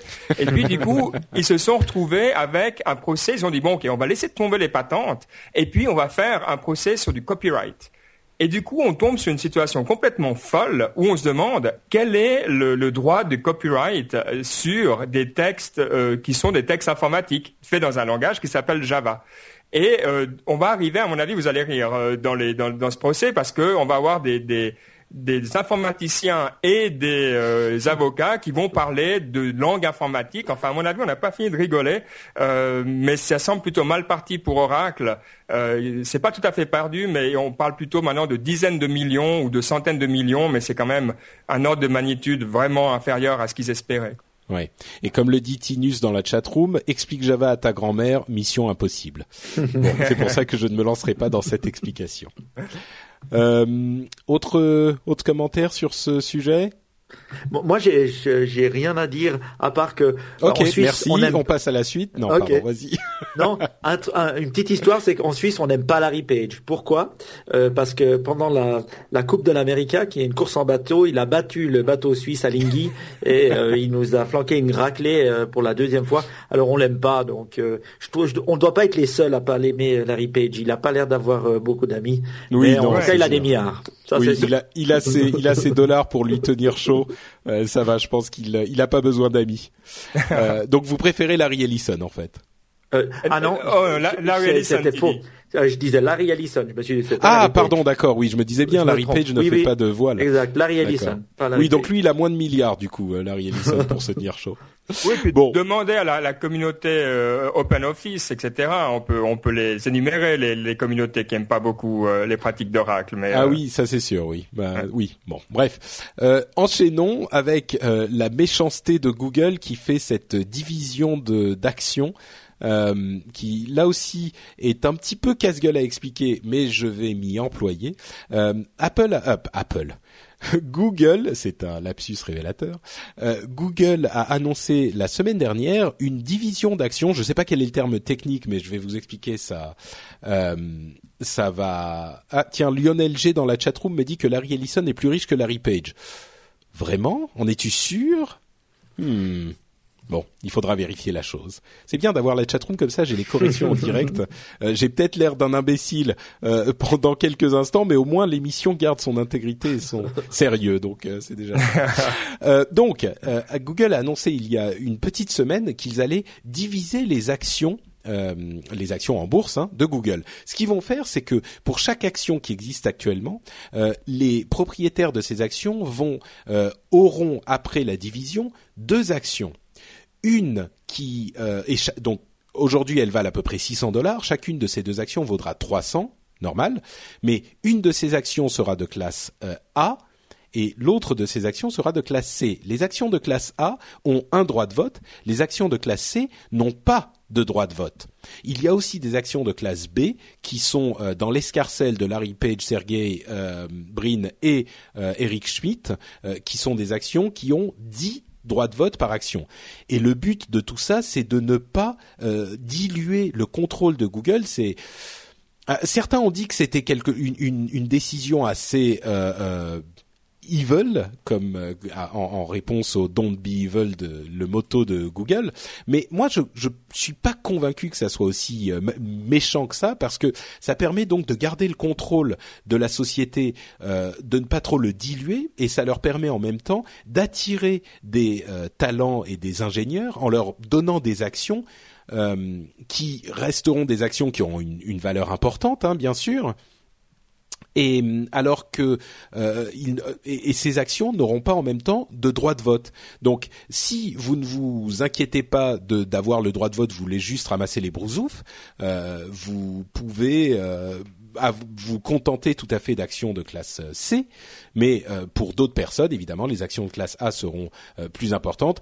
Les différentes actions vont sans doute avoir une valeur différente au bout du compte, mais c'est une nouvelle qui a été très importante mmh. la, la, semaine dernière. je précise, Nicolas, Nicolas Poppy nous dit Larry Ellison vaut 36 milliards et Larry Page seulement 18,7 milliards. Source Forbes 2012. Bon, bah ok, je m'avoue. Écoute, moi, je suis 100% d'accord avec toi. Alors pour deux raisons, quoi. Tout d'abord, tu l'as bien dit. Toi, moi, je bossais chez Google. Je recevais la première fois où j'ai reçu mon bulletin de vote là. Je n'ai même pas compris de quoi il me parlait. Je savais même pas que j'avais un droit de vote. Ça m'intéressait pas. Moi, je voulais que l'action monte. Et voilà, comme tu l'as dit, donc là, je, je te rejoins à 100%. Oui, l'idée, c'est que tu fais confiance à ceux qui décident. T'as pas forcément besoin de décider toi-même, quoi. Bah oui, c'est ça. Google, la gestion de Google, c'est pas, c'est pas, c'est compliqué. C'est ça. Alors du coup, tu qui, qui est-ce qu'on préfère? On préfère que ce soit euh, les trois qui ont créé des milliards de dollars, une des meilleures euh, sociétés euh, au monde, qu'on l'aime ou pas, en tout cas en termes de, de, valorisation, ou bien est-ce que ce soit un fonds de pension quelque part à New York, en Arizona ou, même en Europe qui décide de la marche à suivre des affaires de Google? Je crois que c'est vraiment pas une question difficile à se poser. même chose pour Facebook, etc. Donc ouais, on peut leur chercher la petite bête. Ils font pas toujours bien Google, mais ça c'est vraiment poussé quoi. Oui, effectivement. Mike, non? C'est toujours dur de parler de Google euh, après Ben parce qu'étant donné qu'il a été un ex-Googler qui parle très bien, euh, j'ai, c'est toujours des. Mais je suis d'accord avec toi hein, euh, pour ça. Moi, ce que je pense, c'est que finalement, le droit de vote, c'est bien, mais c'est bien pour quelqu'un qui a beaucoup d'actions. Un ingénieur qu'on a une ou deux, de toute façon, son droit de vote, il sera tellement dilué dans la masse euh, que son avis comptera finalement peu. Donc je trouve. Oui, mais chaque vote compte, hein, c'est le principe de la démocratie, non? Oui, oui, je suis d'accord, mais il faudrait se regrouper énormément pour que le, le, le vote compte. Que ce que je trouve intéressant dans cette histoire, c'est tout ce que les boîtes américaines font pour leurs employés et pour conserver les ingénieurs. Parce que hmm. on dit toujours que la bataille du futur, c'est la bataille des talents, la bataille des cerveaux, et je pense qu'ils l'ont bien compris. Euh, et Facebook et Google qui se battent pour vraiment obtenir des, des bons talents et ils leur donnent ce qu'on je sais pas, des actions, donc de l'equity dans leur boîte. Et je trouve qu'en Europe, en tout cas quand je prends l'exemple de la Suisse, peu de sociétés font ça, peu de sociétés vont jusque là. Et mm. euh, euh, le, ce modèle américain, euh, il, il, fait gagner tout le monde finalement. Et je trouve que bravo à, à Google d'aller dans cette direction. J'aime bien. D'accord. Ben écoute, ça, ça, conclura notre première partie, euh, ce commentaire euh, euh, de Mike, et on fait une toute petite pause pour vous parler de notre sponsor, qui est comme toujours la boutique No Watch. Et vous savez qu'il y a des changements qui se passent dans la boutique No Watch, ou plutôt devrais-je dire les boutiques No Watch, puisque aujourd'hui, si vous allez sur nowatch.net et que vous cliquez sur le bouton boutique, vous verrez que c'est boutique au pluriel. Euh, il y a deux boutiques aujourd'hui. Le premier qui est le workshop que vous connaissez bien, qui est en fait notre boutique Spreadshirt où vous pouvez euh, acheter des t-shirts aux couleurs de vos podcasts préférés. Cette boutique va fermer incessamment sous peu euh, pour quelques mois. normalement, ça devrait être dans la semaine. Je veux rien promettre parce que ce genre de choses est toujours décalé, mais normalement c'est dans la semaine. donc la boutique fermera et reviendra dans quelques mois en tant que workshop en tout cas, c'est l'idée euh, qui permettra de, de, concevoir vous-même vos t-shirts. Mais euh, au moment où cette boutique fermera, il y aura le fan shop. Et le fan shop, c'est une série de petits objets euh, qui sont conçus en fait par et pour No Watch. avec des badges, des décalcomanies, des, écussons à coudre, etc., etc. On vous en a déjà parlé un petit peu et ce sont des objets vraiment de, de grande qualité euh, que vous allez, nous allons, enfin, les instances de No Watch vont elles-mêmes euh, emballer et envoyer avec leurs petites mains, comme le dit euh, Cédric, ça sera de la de la sueur de podcasteurs euh, incluse dans le paquet. Donc, euh, ça nous permettra de faire un petit peu plus de sous et donc ça vous permettra de nous soutenir un petit peu plus encore quand elle ouvrira. Vous allez voir, il y a des petits teasings qui commencent à arriver. Il y a le nouveau logo No Watch qui commencent à être aperçues à droite à gauche, vous verrez que c'est des objets de qualité et on espère que vous les apprécierez. En tout cas, pour tous ceux qui font le choix de nous soutenir avec l'ancienne ou la nouvelle boutique, on vous remercie chaleureusement et on vous engage à le faire si vous voulez nous filer un petit coup de main. Donc voilà pour notre sponsor et on continue avec les news et rumeurs. Les news et rumeurs, c'est une partie où on parle beaucoup plus rapidement de chaque sujet. Euh, certains euh, dans la chatroom les appellent les app infos, c'est-à-dire que je parle un tout petit peu du sujet en question et si jamais vous avez un commentaire à faire, camarade co-animateur, vous m'interrompez avec un bip ou un buzz ou un quelque chose et euh, vous faites votre commentaire. S'il n'y a pas de d'interruption, je passe au sujet suivant. Ça va buzzer alors. Ah, c'est possible, oui, effectivement. Euh, premier euh, sujet, c'est le Twitter's Innovator, Innovator Patent Agreement, ou le le l'accord des euh, pour des pour les brevets des innovateurs, qui est un accord que Twitter a mis en place, euh, a signé avec tous ses ingénieurs, qui euh, promet à ces ingénieurs que les brevets qu'ils déposeront en leur nom ne seront pas utilisés pour des démarches offensives, mais uniquement pour des démarches défensives. Vous vous souvenez, il y a quelques semaines, on parlait euh, de ce développeur, de cet ex-développeur de Yahoo, qui disait moi, quand j'ai déposé ce brevet, enfin quand Yahoo a déposé ce brevet que j'avais créé, il m'avait assuré qu'il ne l'utiliserait pas pour attaquer qui que ce soit. Et aujourd'hui, ils ont attaqué euh, Facebook. Je me sens trahi. Et là, euh, Twitter a déclaré on a besoin des brevets parce que le monde est fait comme ça aujourd'hui et c'est une arme importante euh, dans l'industrie tech, mais on vous promet qu'on les utilisera pas en défensif. Alors ensuite, le débat peut avoir lieu entre qu'est-ce que défensif et offensif, qu'est-ce que ça veut dire? Est-ce que une attaque préemptive c'est de l'offensif ou du défensif? Bon, mm. mais en tout cas, euh, beaucoup de gens ont, dit que ça allait dans le bon sens et que c'était peut-être une marche, un exemple à suivre. Oui, ils ont raison sur le fond. Le... C'est toujours plus facile de promettre quand on n'a pas. Euh, Twitter est connu pour être extrêmement pauvre en brevets et c'est facile de venir donner la leçon aux autres. Alors si IBM ou euh, Microsoft ou Google l'avaient fait, alors là j'aurais dit oh, chapeau, bravo. Pour Twitter, bravo sur le fond, sur l'intention, très juste, très bien, mais euh, voilà, euh, pas pas très difficile pour eux de le faire. D'accord. On continue à parler de brevets et Facebook qui visiblement euh, trouvait qu'ils avaient un petit peu trop d'argent dans les poches après avoir dépensé un milliard pour Instagram il y a deux semaines, euh, se sont dit bon si on dépensait encore 550 millions de dollars euh, et ils ont trouvé Microsoft qui leur a vendu 650 euh, des environ 900 brevets qu'ils avaient achetés à AOL il y a un mois seulement pour un milliard euh, de dollars hein, toujours. Donc je résume, Facebook a acheté 600 un peu plus de 600 brevets de AOL à Microsoft pour euh, un peu plus de 500 millions de dollars. Euh, Microsoft garde une licence d'utilisation pour tous ces brevets, récupère la moitié de la somme qu'ils ont mis et conserve 275 euh, brevets d'AOL.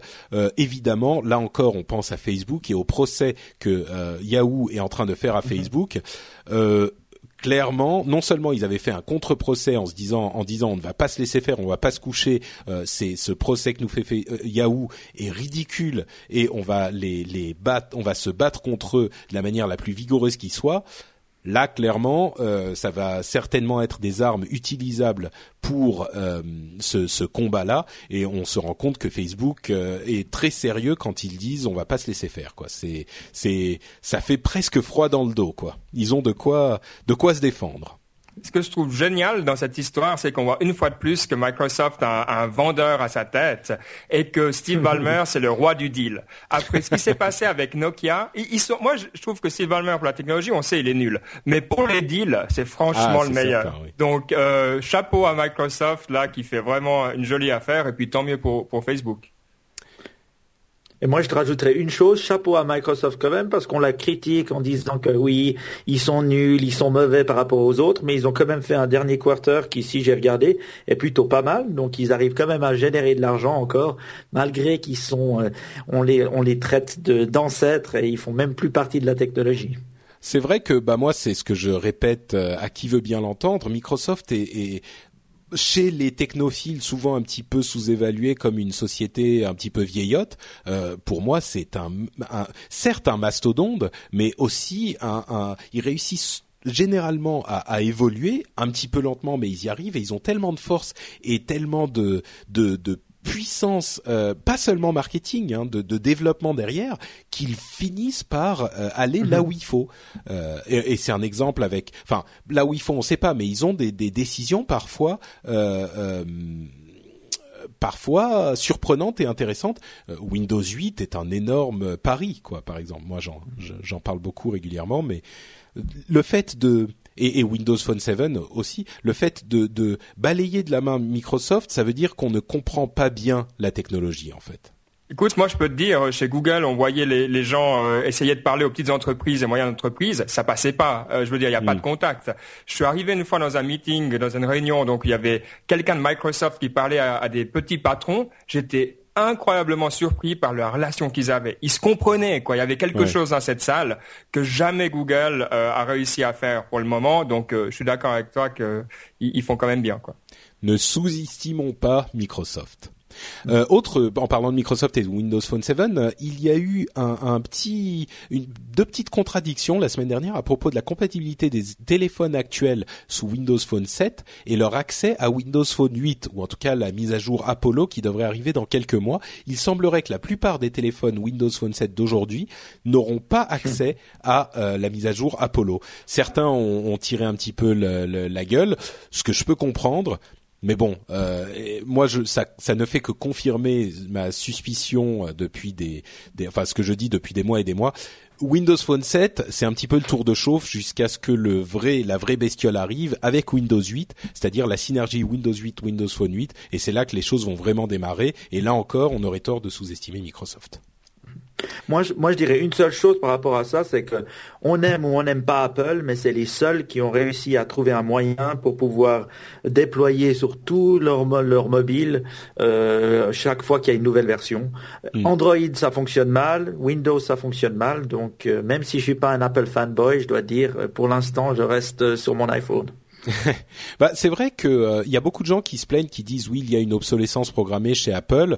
Euh, moi, je suis pas tout à fait d'accord. Et puis surtout, euh, c'est vrai que la plupart des appareils Apple fonctionnent encore très bien. Peut-être qu'ils ne peuvent pas avoir la dernière version du système d'exploitation, mais ils ont eu en tout cas pendant plusieurs années euh, les, les, versions suivantes. Et moi, mon iPhone 1 que j'ai acheté donc maintenant il y a presque cinq ans, euh, il fonctionne encore et il est passé de moi à ma mère, de ma mère à ma tante. Et ma tante, elle est très contente de l'avoir. Et bon, c'est pas une bête de course, hein, évidemment, c'est le moins qu'on puisse dire. Mais pour quelqu'un qui n'a pas besoin d'un truc euh, monstrueux et qui même ne connaît pas très bien les smartphones, eh ben elle en est très contente. Donc euh, Bon, euh, peut-être que les choses vont changer dans le monde de, la téléphonie mobile puisque Intel a annoncé ses premiers euh, téléphones ou en tout cas les premiers processeurs pour téléphone qui vont être commercialisés très très vite euh, en Chine. C'est Lenovo et une autre marque dont j'ai oublié le nom qui va commercialiser les premiers téléphones avec puce, Intel, ce qui est une annonce importante parce qu'Intel a, a, souvent eu des soucis euh, pour faire des puces qui avaient de bonnes, euh, de faibles consommations. Et là, s'ils réussissent à effectivement se lancer sur ce marché avec succès, c'est un énorme changement de situation dans l'industrie des processeurs parce que euh, Intel a largement été absent du marché des mobiles jusqu'à maintenant mhm. et donc on voit se croiser en fait ARM qui va Windows va tourner sur les processeurs ARM et en même temps oui, pardon, dans la chatroom, on me dit Intel. Non, il faut prononcer Intel. Euh, désolé, c'est vrai, c'est vrai. Et la prononciation officielle, c'est Intel. Hein, bien. Oui, oui, c'est vrai.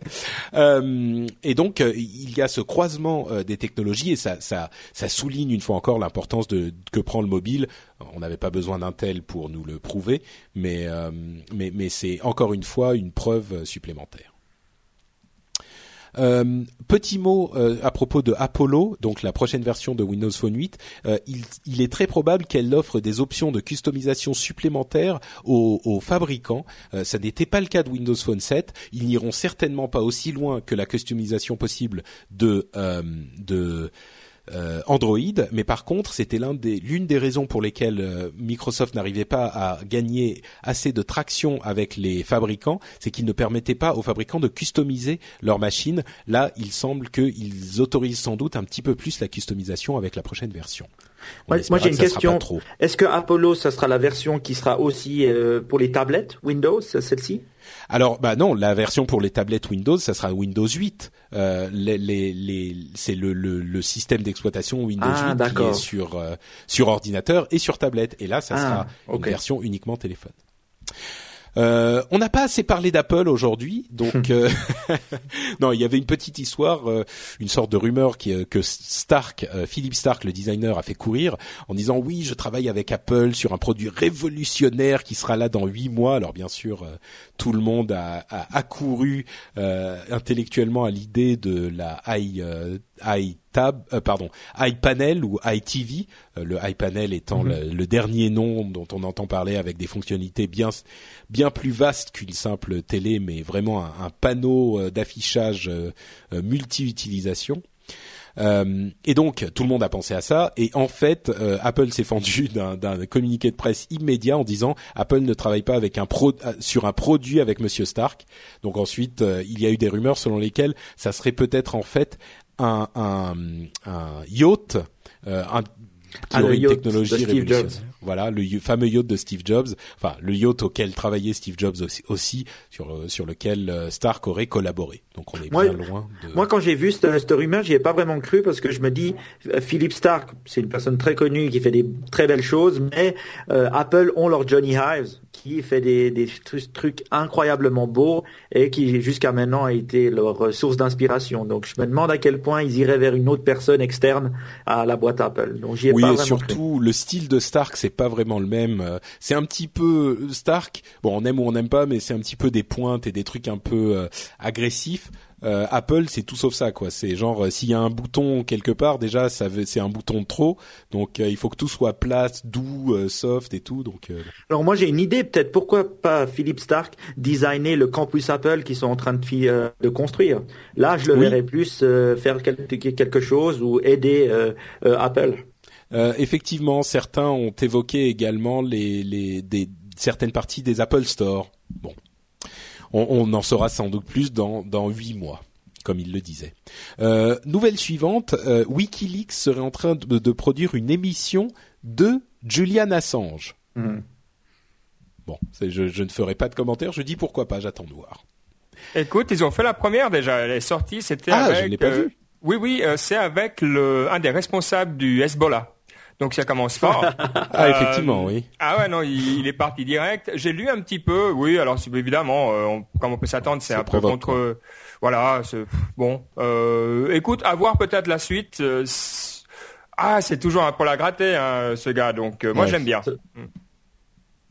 Moi, j'aime pas forcément le, la personne, mais j'adore WikiLeaks et j'adore le, le, le, le, motto qui dit "Power to the people". je, je lis le commentaire de F Croiseau dans la chatroom qui nous dit c'est le coiffeur Julien Dessange. pas mal, pas mal. Euh, Pardon, je, je, le note pour un possible titre pour l'émission. euh, news suivante, Google Drive arriverait enfin dans les jours qui viennent. Euh, il y a énormément de rumeurs et de fuites qui sont euh, qui ont été euh, aperçues à droite et à gauche. Je vais pas te poser la question, Benoît, puisque peut-être que tu en avais entendu parler pendant que tu travaillais chez chez Google. mais bon, euh, ça, ça, arriverait enfin. En tout cas, ce qui est sûr, c'est que SkyDrive de Microsoft, qui est l'équivalent un petit peu de, de, du stockage en ligne de Microsoft, a eu une mise à jour majeure euh, aujourd'hui. Euh, et il se comporte un petit peu comme Dropbox aujourd'hui, c'est-à-dire qu'il y a des applications sur tous les systèmes d'exploitation et sur toutes les plateformes mobiles. et bon, pour ceux qui connaissent pas Dropbox, c'est un super service, mais SkyDrive se comporte désormais quasiment de la même manière, étant donné que c'est intégré à tous les services Microsoft, euh, évidemment, on peut lui, lui, prédire un avenir encore plus beau qu'il n'a été jusqu'à aujourd'hui. Euh, si vous voulez une solution propriétaire Microsoft, qui encore une fois euh, ne, ne, ne, riez pas, Microsoft, ils font des choses très très bien. vous pouvez aller voir du côté de SkyDrive et comme je le disais, c'est disponible sur Mac et Windows. C'est en pré-version pour le moment. et mhm. J'imagine que ça sera en version finale quand Windows 8 sera disponible. Moi, je serais assez intéressé. Ouais, vas-y, mal. Ah, je serais assez intéressé pour SkyDrive parce que je pense qu'au niveau de l'entreprise, donc pas au niveau des geeks qui ont des Mac, mais au niveau de l'entreprise qui ont des Windows, le partage de fichiers se fait encore par des emails ou euh, par euh, des euh, ça ne fait pas à travers des liens sur un serveur. Donc, je pense que SkyDrive peut être e, e, extrêmement utile au sein de l'entreprise comme un Dropbox pour pouvoir partager des liens et euh, avoir plus de flexibilité quand on quand on partage des documents. Et ça, ça manque pour l'instant chez Microsoft. C'est vrai. Ensuite, il y a la question de la sécurité. Tu vas pas mettre des parce que les serveurs seront quand même chez Microsoft. Euh, tu vas ah. pas mettre des documents euh, des documents confidentiels là-dessus. Mais Euh, dernière euh, série de news, Anon Paste et Anon Tunes. On va passer très rapidement là-dessus. Anon Paste, c'est un service. Vous connaissez Pastebin, euh, peut-être. C'est c'est un service de de, copier-coller de texte qui sert euh, à bon à plein de choses et notamment à certains pour euh, diffuser des informations confidentielles parce que c'est relativement anonyme. eh bien, Anonymous est en, train de construire un outil équivalent et véritablement anonyme conçu sur le, le logiciel open source de Sébastien Sauvage, un petit français qui s'appelle Zerobin euh, donc ça, c'est une première information. L'autre information que j'ai trouvée intéressante, c'est Anon Tunes. Euh, Anonymous serait en train de construire, euh, d'ailleurs est en train de construire un outil. encore une fois, on dit Anonymous, ça veut rien dire. Hein. Anonymous, on ne sait pas qui c'est. Ça peut être n'importe qui qui se réclame du collectif Anonymous. ça peut être des, gens complètement différents qui ne se connaissent même pas. Mais bon, là, Anonymous est en train de construire une sorte de iTunes ou Napster ou quelque chose comme ça pour, euh, enfin, complètement anonyme et euh, conçu par Anonymous, c'est dans le titre, euh, le principe est intéressant, c'est que ils ne veulent pas héberger ou même euh, mettre de liens vers des fichiers euh, en partage. Ils veulent simplement utiliser les ressources qui existent déjà, comme YouTube par exemple ou d'autres, SoundCloud, etc. C'est-à-dire que vous feriez une recherche et lui, il se démerderait pour aller chercher toutes les ressources qui existent déjà sur le net et vous organisez une liste de lecture ou, ou des, des, simplement des résultats de la recherche et ensuite vous écouteriez vous-même le, le morceaux euh, qui seraient euh, inclus dans la page web où vous avez fait votre recherche sur iTunes en, euh, en embed. Alors c'est en, tout début, début, début de développement. ça marche, ça marchote, on va dire. Il est possible que si ça prend beaucoup d'importance, on ne sait pas si ça sera facile à bloquer ou pas. On ne sait pas non plus si ça sera illégal. A priori, non, puisque c'est simplement des embeds de, de, fichiers existants ailleurs qui sont eux plus ou moins légaux. Mais euh, bon, on, verra le, le, développement euh, que ça aura. Pour le moment, c'est en tout cas euh, quelque chose d'intéressant parce qu'ils veulent pas faire les choses de manière, ils vont pas prendre les choses de front, ils vont simplement se dire comment est-ce qu'on peut faire pour que les choses marchent et qu'elles soient et qu'elles marchent sur le long terme, autant du point de vue technique que du point de vue légal. On verra ce que ça donne. Et donc, euh, dernière chose, il y a une, j'allais conclure, mais il y a un d'entre vous qui a ajouté un, un sujet mhm. euh, dont il voulait parler, peut-être? Moi, moi, j'avais ajouté un sujet, mais c'était un sujet un peu fun parce que je, ça va un peu dans la direction d'Anon Tunes et, et, je trouve que les, euh, c'est le fait que MGM euh, va ajouter 600 films sur YouTube ou sur Google Play. Ça, c'est une, news qui a apparu, je crois, euh, en début de en fin de semaine dernière. Et ça, mhm. je trouve pas mal. Donc, MGM, c'est quoi? C'est ce, ce, grand studio américain qui a énormément de films. Et c'est vrai que maintenant, pour regarder des films, euh, on a Netflix, mais en Suisse, en tout cas, on l'a pas. Je sais pas si en France on l'a. Non, on l'a pas non plus. Je te confirme. Alors il y a aussi, il y a aussi, euh, comment s'appelle? Euh, je connais Hulu, qu'on n'a pas non plus, euh, en tout cas en Suisse. Donc on, on, a seulement Pirate Bay, quoi, malheureusement. Ouais. Et ce que je trouve bien, c'est que finalement, le, le, ils, sont pas en train de faire la même erreur. Je remarque que l'industrie du disque et ils se rendent compte qu'ils doivent jouer avec l'internet. Et MGM le prouve avec les 600 films qui vont être en accès sur euh, YouTube ou Google Play, que je trouve vraiment une bonne solution c'est vrai que YouTube, pour l'instant, le contenu, euh, il laisse un peu à désirer. Nous, avec Niptech euh, Podcast, on attend bien bientôt de pouvoir euh, faire du YouTube Live parce que ça, ça sera vraiment quelque chose de bien. Je sais que c'est, ça, c'est déjà fait par certains et je trouve que ça va dans la bonne direction. Donc, j'ai dit bravo. C'est vrai que l'industrie du, du film, du cinéma est plus dynamique que l'industrie du disque. Oui. Oui, et quand on voit aussi ce que Netflix est en train de faire, c'est-à-dire créer du contenu, créer des émissions, créer des épisodes, euh, afin de fournir du contenu, je trouve que c'est vraiment une, une, bonne solution. Et puis c'est du contenu pour l'internet. Et je pense que euh, ils, ils, ont, ils, sont beaucoup plus réactifs et euh, ça va payer pour eux. On est d'accord, oui. Enfin, on l'espère en tout cas. Euh, par contre. Euh, moi, j'ai pas vraiment le réflexe d'aller voir sur Google, enfin sur YouTube encore pour voir si un, un, un film est disponible. Je sais pas pour vous, mais euh, ici on a Netflix, donc euh, c'est ah tranquille. D'accord, euh, forcément, ça règle la question.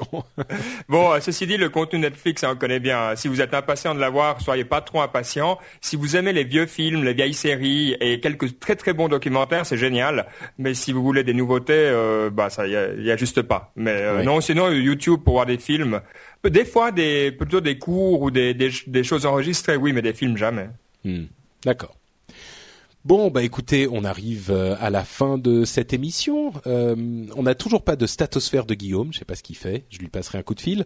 Euh, par contre, ce qu'on a, c'est euh, Niptech. Les, les, les, animateurs de Niptech, on l'a dit plusieurs fois dans, dans cette émission, mais Qu'est-ce donc que Niptech? Je crois que vous pouvez nous faire un petit exposé sur ce podcast plutôt sympathique qui couvre les euh, les startups, c'est quoi? C'est innovation, euh, inspiration, et il y en a un troisième. Euh... Alors startup, tu l'as dit. Et start, ah d'accord, bon bah voilà, c'était facile. Oui, donc c'est quoi alors exactement? Bon, écoute, euh, bah, le, le, pitch c'est ça, c'est startup, euh, innovation, inspiration. Nous, ce qui nous intéresse, euh, c'est vrai que c'est parler des, des, nouveautés qui se passent euh, dans les petites sociétés. Alors, on parle bien sûr moins d'Apple, euh, Google et Facebook et les autres. On s'intéresse plutôt aux petits. Alors, typiquement, on va parler de qu'est-ce qu'il y a d'intéressant sur Kickstarter, des derniers projets de des gens qui sont partis des grandes sociétés pour reformer des boîtes. Et c'est, je pense qu'on a on a une jolie communauté autour de ça qui s'intéresse euh, à tout ce qui, qui touche à l'innovation. Voilà, Mike. Est-ce que tu, comment tu le dirais, toi? Je dirais ça, je dirais qu'on a plaisir comme toi à parler tech, on est aussi des geeks. La, la, de... la, Suisse, euh, la Suisse ne fonctionne plus bien là. Ah ouais, j'avais peur que c'était chez moi. Ouais. Oui. Ah vas-y, t'es revenu, t'es revenu, t'es revenu. Ah, je, je refonctionne. Alors c'est bien. Non, je dis, voilà, notre but c'est de parler euh, de, de, on adore parler de on va de choses de geek, donc ça va aussi de gadgets, de applications iPhone. On parle de, de nouveaux gadgets qu'on teste. Ça peut être le le le quoi, le Kindle Touch que je viens d'avoir, au, au, Nikon D100 5100 que j'ai dans la main. Enfin, plein de choses comme ça. Et puis le, le, le but c'est quoi? C'est de partager de l'information. On n'est pas que Ben et moi. Il y a aussi le prof du web, Mathieu, et aussi euh, euh, quelqu'un d'autre qui nous aide. Donc Johan, ouais, quand même. Johan qui nous qui, qui nous aide. Et le but c'est de discuter de tech. Mais ce qui nous intéresse, moi, parce que moi j'avais deux questions, mais ça n'était pas par rapport à Niptech, c'était par rapport à toi, Patrick, parce que j'avais, ah. je me pose des questions je parce que je me sens, oui, je me sens euh, tout à coup. Euh, non, c'est que euh, nous, on parle beaucoup de start-up et de business model. Donc les business models nous intéressent, et c'est vrai que la première question que j'avais, c'est pourquoi tu parles si bien l'anglais? Et la deuxième, c'est t'es Léo Laporte français. Donc, est-ce que tu peux nous expliquer ton business model? Comment tu fais pour euh, faire de l'argent? Euh, Alors, euh, première chose, euh, pourquoi je parle aussi bien anglais? Parce que je fais des efforts, peut-être un ah, petit peu. Bravo. non, aussi parce que bah ça fait des des, des années et des années que j'écoute, que je parle. J'ai je pense, une, ça, sera clair pour tout le monde, une petite facilité d'oreille, euh, certainement, mais je, je m'entraîne aussi beaucoup. Je, je regarde. Bon, le truc, c'est euh, regarder toutes vos séries télé en anglais sans sous-titres et vous apprendrez très vite. Regardez tous vos films euh, en anglais sans sous-titres. Euh, ça sera, si vous pouvez, euh, ça sera, ça sera certainement une aide énorme. Moi, c'est comme ça que j'ai fait au tout début. Et puis après, j'ai écouté des podcasts en anglais et ça m'a aidé. C'était la, la phase la phase 3, on va dire. La première phase, c'était l'école. La deuxième phase, c'était les films et, le, et les, euh, les séries. Et la phase 3, c'était les podcasts.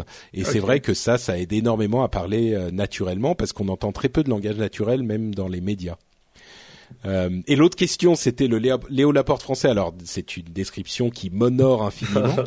euh, pour ceux qui connaissent Léo Laporte, euh, vous, vous comprendrez que l'honneur est, est, sans doute usurpé euh, de ma part. Mais le business model, alors, bah écoute, c'est une très très bonne question. Le business model, c'est de tenir jusqu'à ce que les annonceurs se réveillent et se rendent compte que les émissions sur le web sont non seulement des émissions que, pour qui ont un public euh, très, plutôt nombreux quand on compare à certaines chaînes euh, du câble. On se rend compte que les podcasts et particulièrement No Watch qu'on a monté avec euh, tous mes camarades No Watchiens, avec beaucoup de gens qui travaillent très très dur et qu'on remercie tout le temps et qu'on remercie encore. et eh ben c'est un vrai public. non, non seulement ça, mais en plus c'est un public très qualifié qui, qui, qui est intéressé par des sujets précis. Donc pour certains annonceurs, c'est une valeur euh, incroyable. Euh, et donc notre business model, c'est effectivement de mettre de la publicité dans nos émissions. S'il y en avait un autre qui marcherait, qui marchait, euh, moi je serais pas contre. Hein. Moi je fais du podcast depuis très longtemps, j'en ai mhm. essayé plein. J'ai essayé les, les, donations, les machins, les trucs, c'est sympa, mais ça fait pas, ça met pas du beurre dans les cacahuètes, j'allais dire. ça met pas du beurre dans les cacahuètes, c'est une expression que je retiendrai. Euh, mais oui, le, si tu veux, nous l'idée de, de No Watch, c'est que euh, on, on d'abord c'est une passion, c'est le, le, le, fait de faire du de la radio, de la télévision entre guillemets euh, à la maison entre amis et euh, euh, sur des sujets qui nous intéressent, qui sont pas traités ailleurs, comme euh, vous, euh, j'imagine avec Niptech. Euh, donc c'est un truc qu'on adore à la base parce qu'on l'adore. Et puis ensuite l'idée c'est d'essayer d'en vivre, donc de trouver les moyens possibles d'en vivre. Pour le moment, le moyen mm-hmm. qui est qui est le plus valable aux États-Unis, ça a l'air d'être les donc la pub, qu'on limite bien sûr, mais c'est le l'idée euh, de base. Euh, la France semble être un petit peu en retard, mais nous on veut tenir, parce que c'est notre passion, et on veut tenir jusqu'à ce que la France soit rattrapée par la pub. Et, l'idée c'est que No Watch soit déjà présent euh, le jour où les annonceurs se réveilleront pour qu'ils disent bon, il y a un marché du contenu, de la création de contenu sur Internet qui est-ce qu'on va voir Bah, No Watch est là, No Watch existe déjà, donc c'est avec eux qu'on va aller parler. Mhm. C'est pas évident, mais c'est l'idée. Non, ben moi je trouve que c'est un bon business model. Et euh, ma question, ce qu'on voit aussi, on se pose souvent la question avec Ben, comment faire ou comment générer de l'argent. Bon, nous on le fait plus par passion maintenant, mais euh, c'est vrai, il y a toujours ce côté, on veut avoir des annonceurs, mais en même temps on veut que les annonceurs correspondent à ce qu'on à ce qu'on fait ou ce qu'on aime. C'est pour ça que je trouve que le modèle de tweet hein, de, euh, de, Léo Laporte est pas mal, où il, il, a des annonceurs, mais il fait attention aux annonceurs qu'il a parce que ils sont une partie, euh, ils représentent une partie de sa, sa, compagnie et de son et de sa crédibilité. Hmm. Et, euh, ça, et c'est dommage. Je pensais qu'en France, euh, ben, il y aurait plus d'intérêt euh, pour l'instant, mais ça va venir. Ah, ça va venir, oui. C'est, on l'espère en tout cas. Euh, pardon, Benoît, tu disais quelque chose aussi? Non, non, euh, je disais que c'est effectivement très européen hein, d'avoir un peu. Il y a aussi quelque chose qu'il faut dire. Nous, on parle beaucoup d'un tech de business model, mais aussi d'attitude euh, des gens par rapport à la création.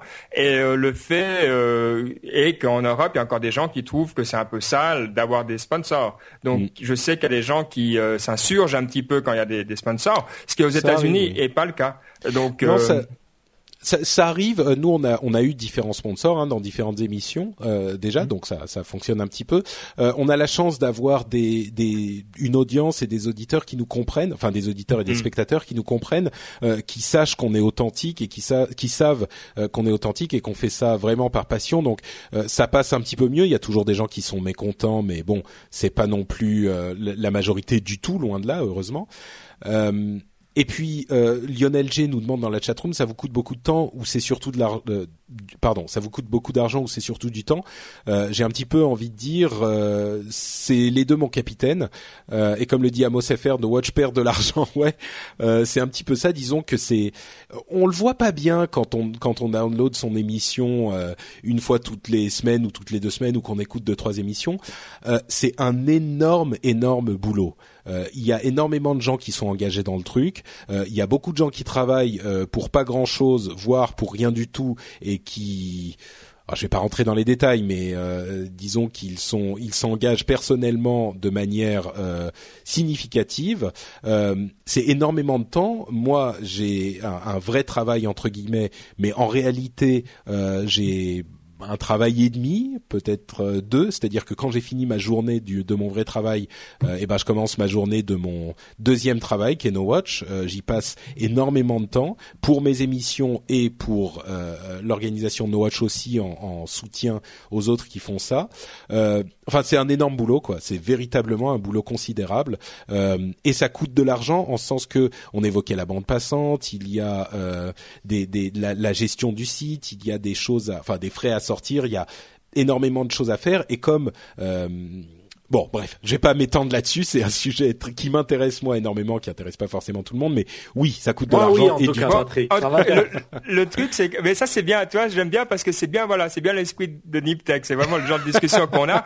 Mais ce que je peux dire, en tout cas pour prouver, c'est que, en tout cas, le Google Docs que tu as partagé avec nous, euh, il a été mis à jour euh, ce matin à 6h44, il m'a dit. Donc, visiblement, euh, je me suis dit, ben voilà, quelqu'un qui commence ses journées tôt et qui se dédie dès le matin. Donc voilà, s'il y a besoin encore d'une preuve supplémentaire euh, de, de, de, ton engagement de tous les instants. ah bah ça, bah 6 heures, euh, peut-être avec le décalage horaire, oui c'est possible. Mais ah, euh, ouais, non, mais c'est sûr que ah bah j'y passe énormément de temps parce que le problème c'est que effectivement, quand on essaye de faire ces émissions, on les fait, comme on le disait, par passion, et on est tous très sérieux. Euh, comme vous le savez, chers auditeurs, vous remarquerez que on va dire 90% des émissions de No Watch, c'est la déconne, on se marre bien, on est entre potes et tout, mais il y a quand même un, un, certain une certain, un certain professionnalisme, une certaine éthique euh, et un certain sérieux qui, qui en ressortent, qui sont latents là-dessous. Euh, bon, toutes les émissions sont pas parfaites, hein, loin de là. Moi, il m'est arrivé de faire des émissions, de finir et de me dire bon sang, c'était euh, lamentable ce que j'ai fait aujourd'hui. Euh, bon, comme à tout le monde, je veux dire, quand on fait des, j'ai des centaines d'émissions derrière moi, elles sont pas toutes, je suis pas fier de toutes, mais il n'empêche qu'on a quand même ce, cette, euh, cette, cette envie euh, de, de, faire les choses bien. Et moi, je passe, euh, je sais pas, plusieurs. Est-ce que je, je pense pas mentir en disant plusieurs heures par jour, en tout cas plusieurs dizaines d'heures par semaine, à éplucher tous les blogs, à écouter tous les podcasts, à, à, à me tenir au courant de toute l'actualité pour pouvoir vous fournir une émission euh, qui va être qui va sérieusement pouvoir dire on suit l'actualité euh, technologie internet et gadgets et j'ai une vue euh, euh, générale de ce qui s'est passé ces, deux dernières semaines. Je vais pas regarder une page de, de, de deux jours avant faire mon, mon sujet et voilà j'y suis tous les jours quoi et c'est pareil pour Upload pour d'autres émissions. Bah, moi j'ai une question par rapport à la télé traditionnelle qui a besoin de, de, de gens de gens comme toi. En Suisse on en a on, a certains blogueurs pas pas forcément podcasteurs mhm. qui ont réussi à s'insérer dans les médias traditionnels euh, c'est-à-dire radio télé qui sont devenus euh, grâce à ça connus et qui euh, parlent de technologie. Est-ce que les des médias que ça soit des iTélé des BFM TV ou des TF1 France 2 font appel à toi pour pour, pour la euh, technologie? Bah écoute, moi j'ai eu le, la chance d'être invité sur euh, Tech 24, une émission de France 24, euh, une ou deux fois déjà. Donc oui, c'est arrivé, mais c'était surtout parce que certaines personnes dans ce, ces milieux-là s'intéressaient à mes émissions et les connaissaient déjà. Donc c'est encore les blogueurs, oui, euh, ça fait un petit peu la petite bête du web qu'on montre à la télé, mais euh, les, les podcasteurs pas encore. Mhm. Euh, je pense que dans tous ces domaines, on est comme partout, un petit peu, disons, deux trois ans en retard sur les États-Unis. Euh, les blogueurs, euh, dans les années 2000, euh, les annonceurs ne savaient même pas ce que c'était qu'un blog et n'y accordaient aucun intérêt. au cours des années 2000, ça a changé évidemment et les blogueurs sont devenus des gens auxquels on s'intéressait les, producteurs de médias, de d'audio et de vidéo sur Internet euh, ne sont pas euh, encore considérés de la même manière. J'ai l'espoir que ça arrivera dans une certaine mesure parce qu'en même temps, euh, moi, faire de la radio avec le format radio, à la limite, ça m'intéresse pas énormément. Tu vois, c'est très très contraignant, c'est très euh, euh, contrôlé, contraint, euh, formaté. Et ce qui me plaît moi justement sur dans les podcasts, bon, je dis, je faut jamais dire jamais, hein, mais en l'occurrence moi, ce qui me plaît, c'est le fait de pouvoir avoir cette liberté de ton, le fait d'être mmh. entre amis et de discuter une heure et demie, deux heures sur le des sujets tech, ce qui serait jamais possible ailleurs dans les médias traditionnels parce qu'ils doivent servir un public beaucoup plus large. Mmh. Donc il y a quand même une différence là-dessus. Alors, euh, je, me réjouis bientôt de voir euh, No Watch euh, sur le câble, avec une télé en permanence, 24 heures sur 24. bah, tu sais, c'est, c'est, ça serait possible sur Internet simplement. Et à mon avis, les choses vont se faire dans le sens inverse, c'est-à-dire que les télés se, deviennent connectées tout le temps. et donc, on peut avoir une chaîne No Watch qui serait simplement la collection des émissions, quoi j'ai une, une, dernière question de mon côté pour, pour finir dans l'esprit Niptech. On parle souvent à la fin de l'émission de quelque chose qui nous a inspiré dans la semaine, que ce soit un livre ou, ou, ou un film ou quelque chose comme ça. Alors, qu'est-ce que ça aurait été pour toi dans les dernières semaines, euh, un livre ou un film que tu nous recommandes euh, qui, qui t'a inspiré? Ah, c'est tu me poses une colle là. Euh, un livre ou un film qui m'a qui a été une source d'inspiration dans ou les une personne, Ouais. Hmm faut que je réfléchisse un peu. Euh, hum, hum, hum. Un livre, un film. Euh, bah, je suis en train de lire encore le, le, Song of Ice and Fire, mais c'est pas exactement ça. Euh, peut-être, on va dire Tim Berners-Lee, qui hmm. qui est l'un des inventeurs, enfin l'inventeur du web en fait, qui a fait son son appel aux données ouvertes récemment c'est pas forcément ça qui m'a le plus inspiré, mais disons que son, son sa volonté d'ouverture et le fait qu'il aurait pu euh, ah, c'était en relisant son histoire un petit peu, il disait qu'il aurait pu euh, euh, faire des, déposer des brevets sur le web finalement, mhm. et on n'aurait pas eu ce, ce, cette révolution qu'on a connue depuis qu'il l'a inventé. Il a décidé de ne pas le faire parce que pour lui c'était naturel. ça c'est quelque chose qui effectivement m'a comment dire, ma, ma, ma, it gave me pause. Euh, il m'a, ça m'a donné un, un, un, moment où je me suis dit ah oui quand même, c'est vrai que ça c'est important, c'est quelque chose, c'est c'est c'est un beau travail, c'est beau quoi. Euh, C'était une belle, euh, un beau don qu'il a fait à l'humanité et, et, je pense pas exagérer en disant ça. Donc euh, voilà, Tim Berners, Tim Berners-Lee, je pense que euh, ça peut correspondre. Écoute, c'est très beau, ça correspond bien, ouais. euh, et, et, effectivement, je, je parle, j'ai parlé un tout petit peu en anglais, je me suis permis euh, parce que c'est vrai que je me sens très proche de la manière dont vous évoquez les choses sur Niptech, parce que vous parlez beaucoup de vos influences anglophones. Je le fais un petit peu moins euh, dans le rendez-vous tech, mais euh, moi, elles sont très présentes dans mon quotidien parce que évidemment tout se passe, euh, enfin une énorme partie de l'actualité se passe aux États-Unis et je vis un petit peu dans ce monde qui inclut Calacanis dont on parlait, Léo Laporte euh, et, tous ces gens-là, ce monde de, de podcasteurs euh, anglophones. Et, c'est vrai que je retrouve ce plaisir dans votre émission qui est pourtant francophone et euh, ça me ça me ça, en fait une émission un petit peu particulière. Donc je voulais le, signaler. Oui, c'est pas pour les puristes de la langue, effectivement. Hein. Entre un Canadien, quelqu'un de Dublin et un Suisse, ça donne quelque chose, des fois des, des mots un peu bizarres. c'est intéressant, on va dire. Bon bah écoutez les jeunes, euh, merci beaucoup d'avoir euh, participé à cette émission. Euh, comme on le disait, on peut vous retrouver sur niptech.com qui est l'adresse de votre podcast. On peut aussi vous retrouver sur Twitter. Vous pouvez nous donner vos tweets, vos Twitter peut-être? At Niptech Podcast. Euh, en Ça c'est pour le, oui, c'est pour l'émission. Euh, vos Twitter personnels, si. Ah d'accord. Alors at Bcurdy, B C U R D Y pour moi. Et puis pour moi, c'est Side, S-Y-D-E. C'est, c'est, mon login euh, depuis que l'Internet existe. Euh, pour moi, en tout cas, je crois depuis 96 euh, ou un peu avant. Alors j'ai toujours utilisé ce nom, donc il n'était pas pris quand j'ai fait mon compte. Donc SYDE. D'accord. SYDE. Très bien. Eh ben, merci à vous deux. merci également à la chatroom d'avoir été présente, nombreuse et active, comme toujours. on vous retrouve de toute façon évidemment évidemment dans deux semaines pour un nouvel euh, épisode du Rendez-vous Tech.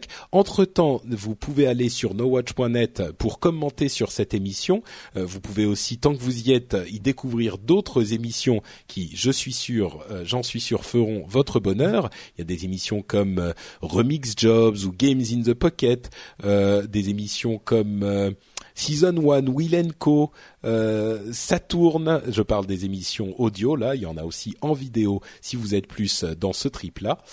Euh, et, et, voilà, c'est suffisant, je pense, pour euh, cette émission, pour cette semaine. Donc on vous fait de grosses bises et on vous dit à dans 15 jours. Ciao à tous Ciao, Ciao.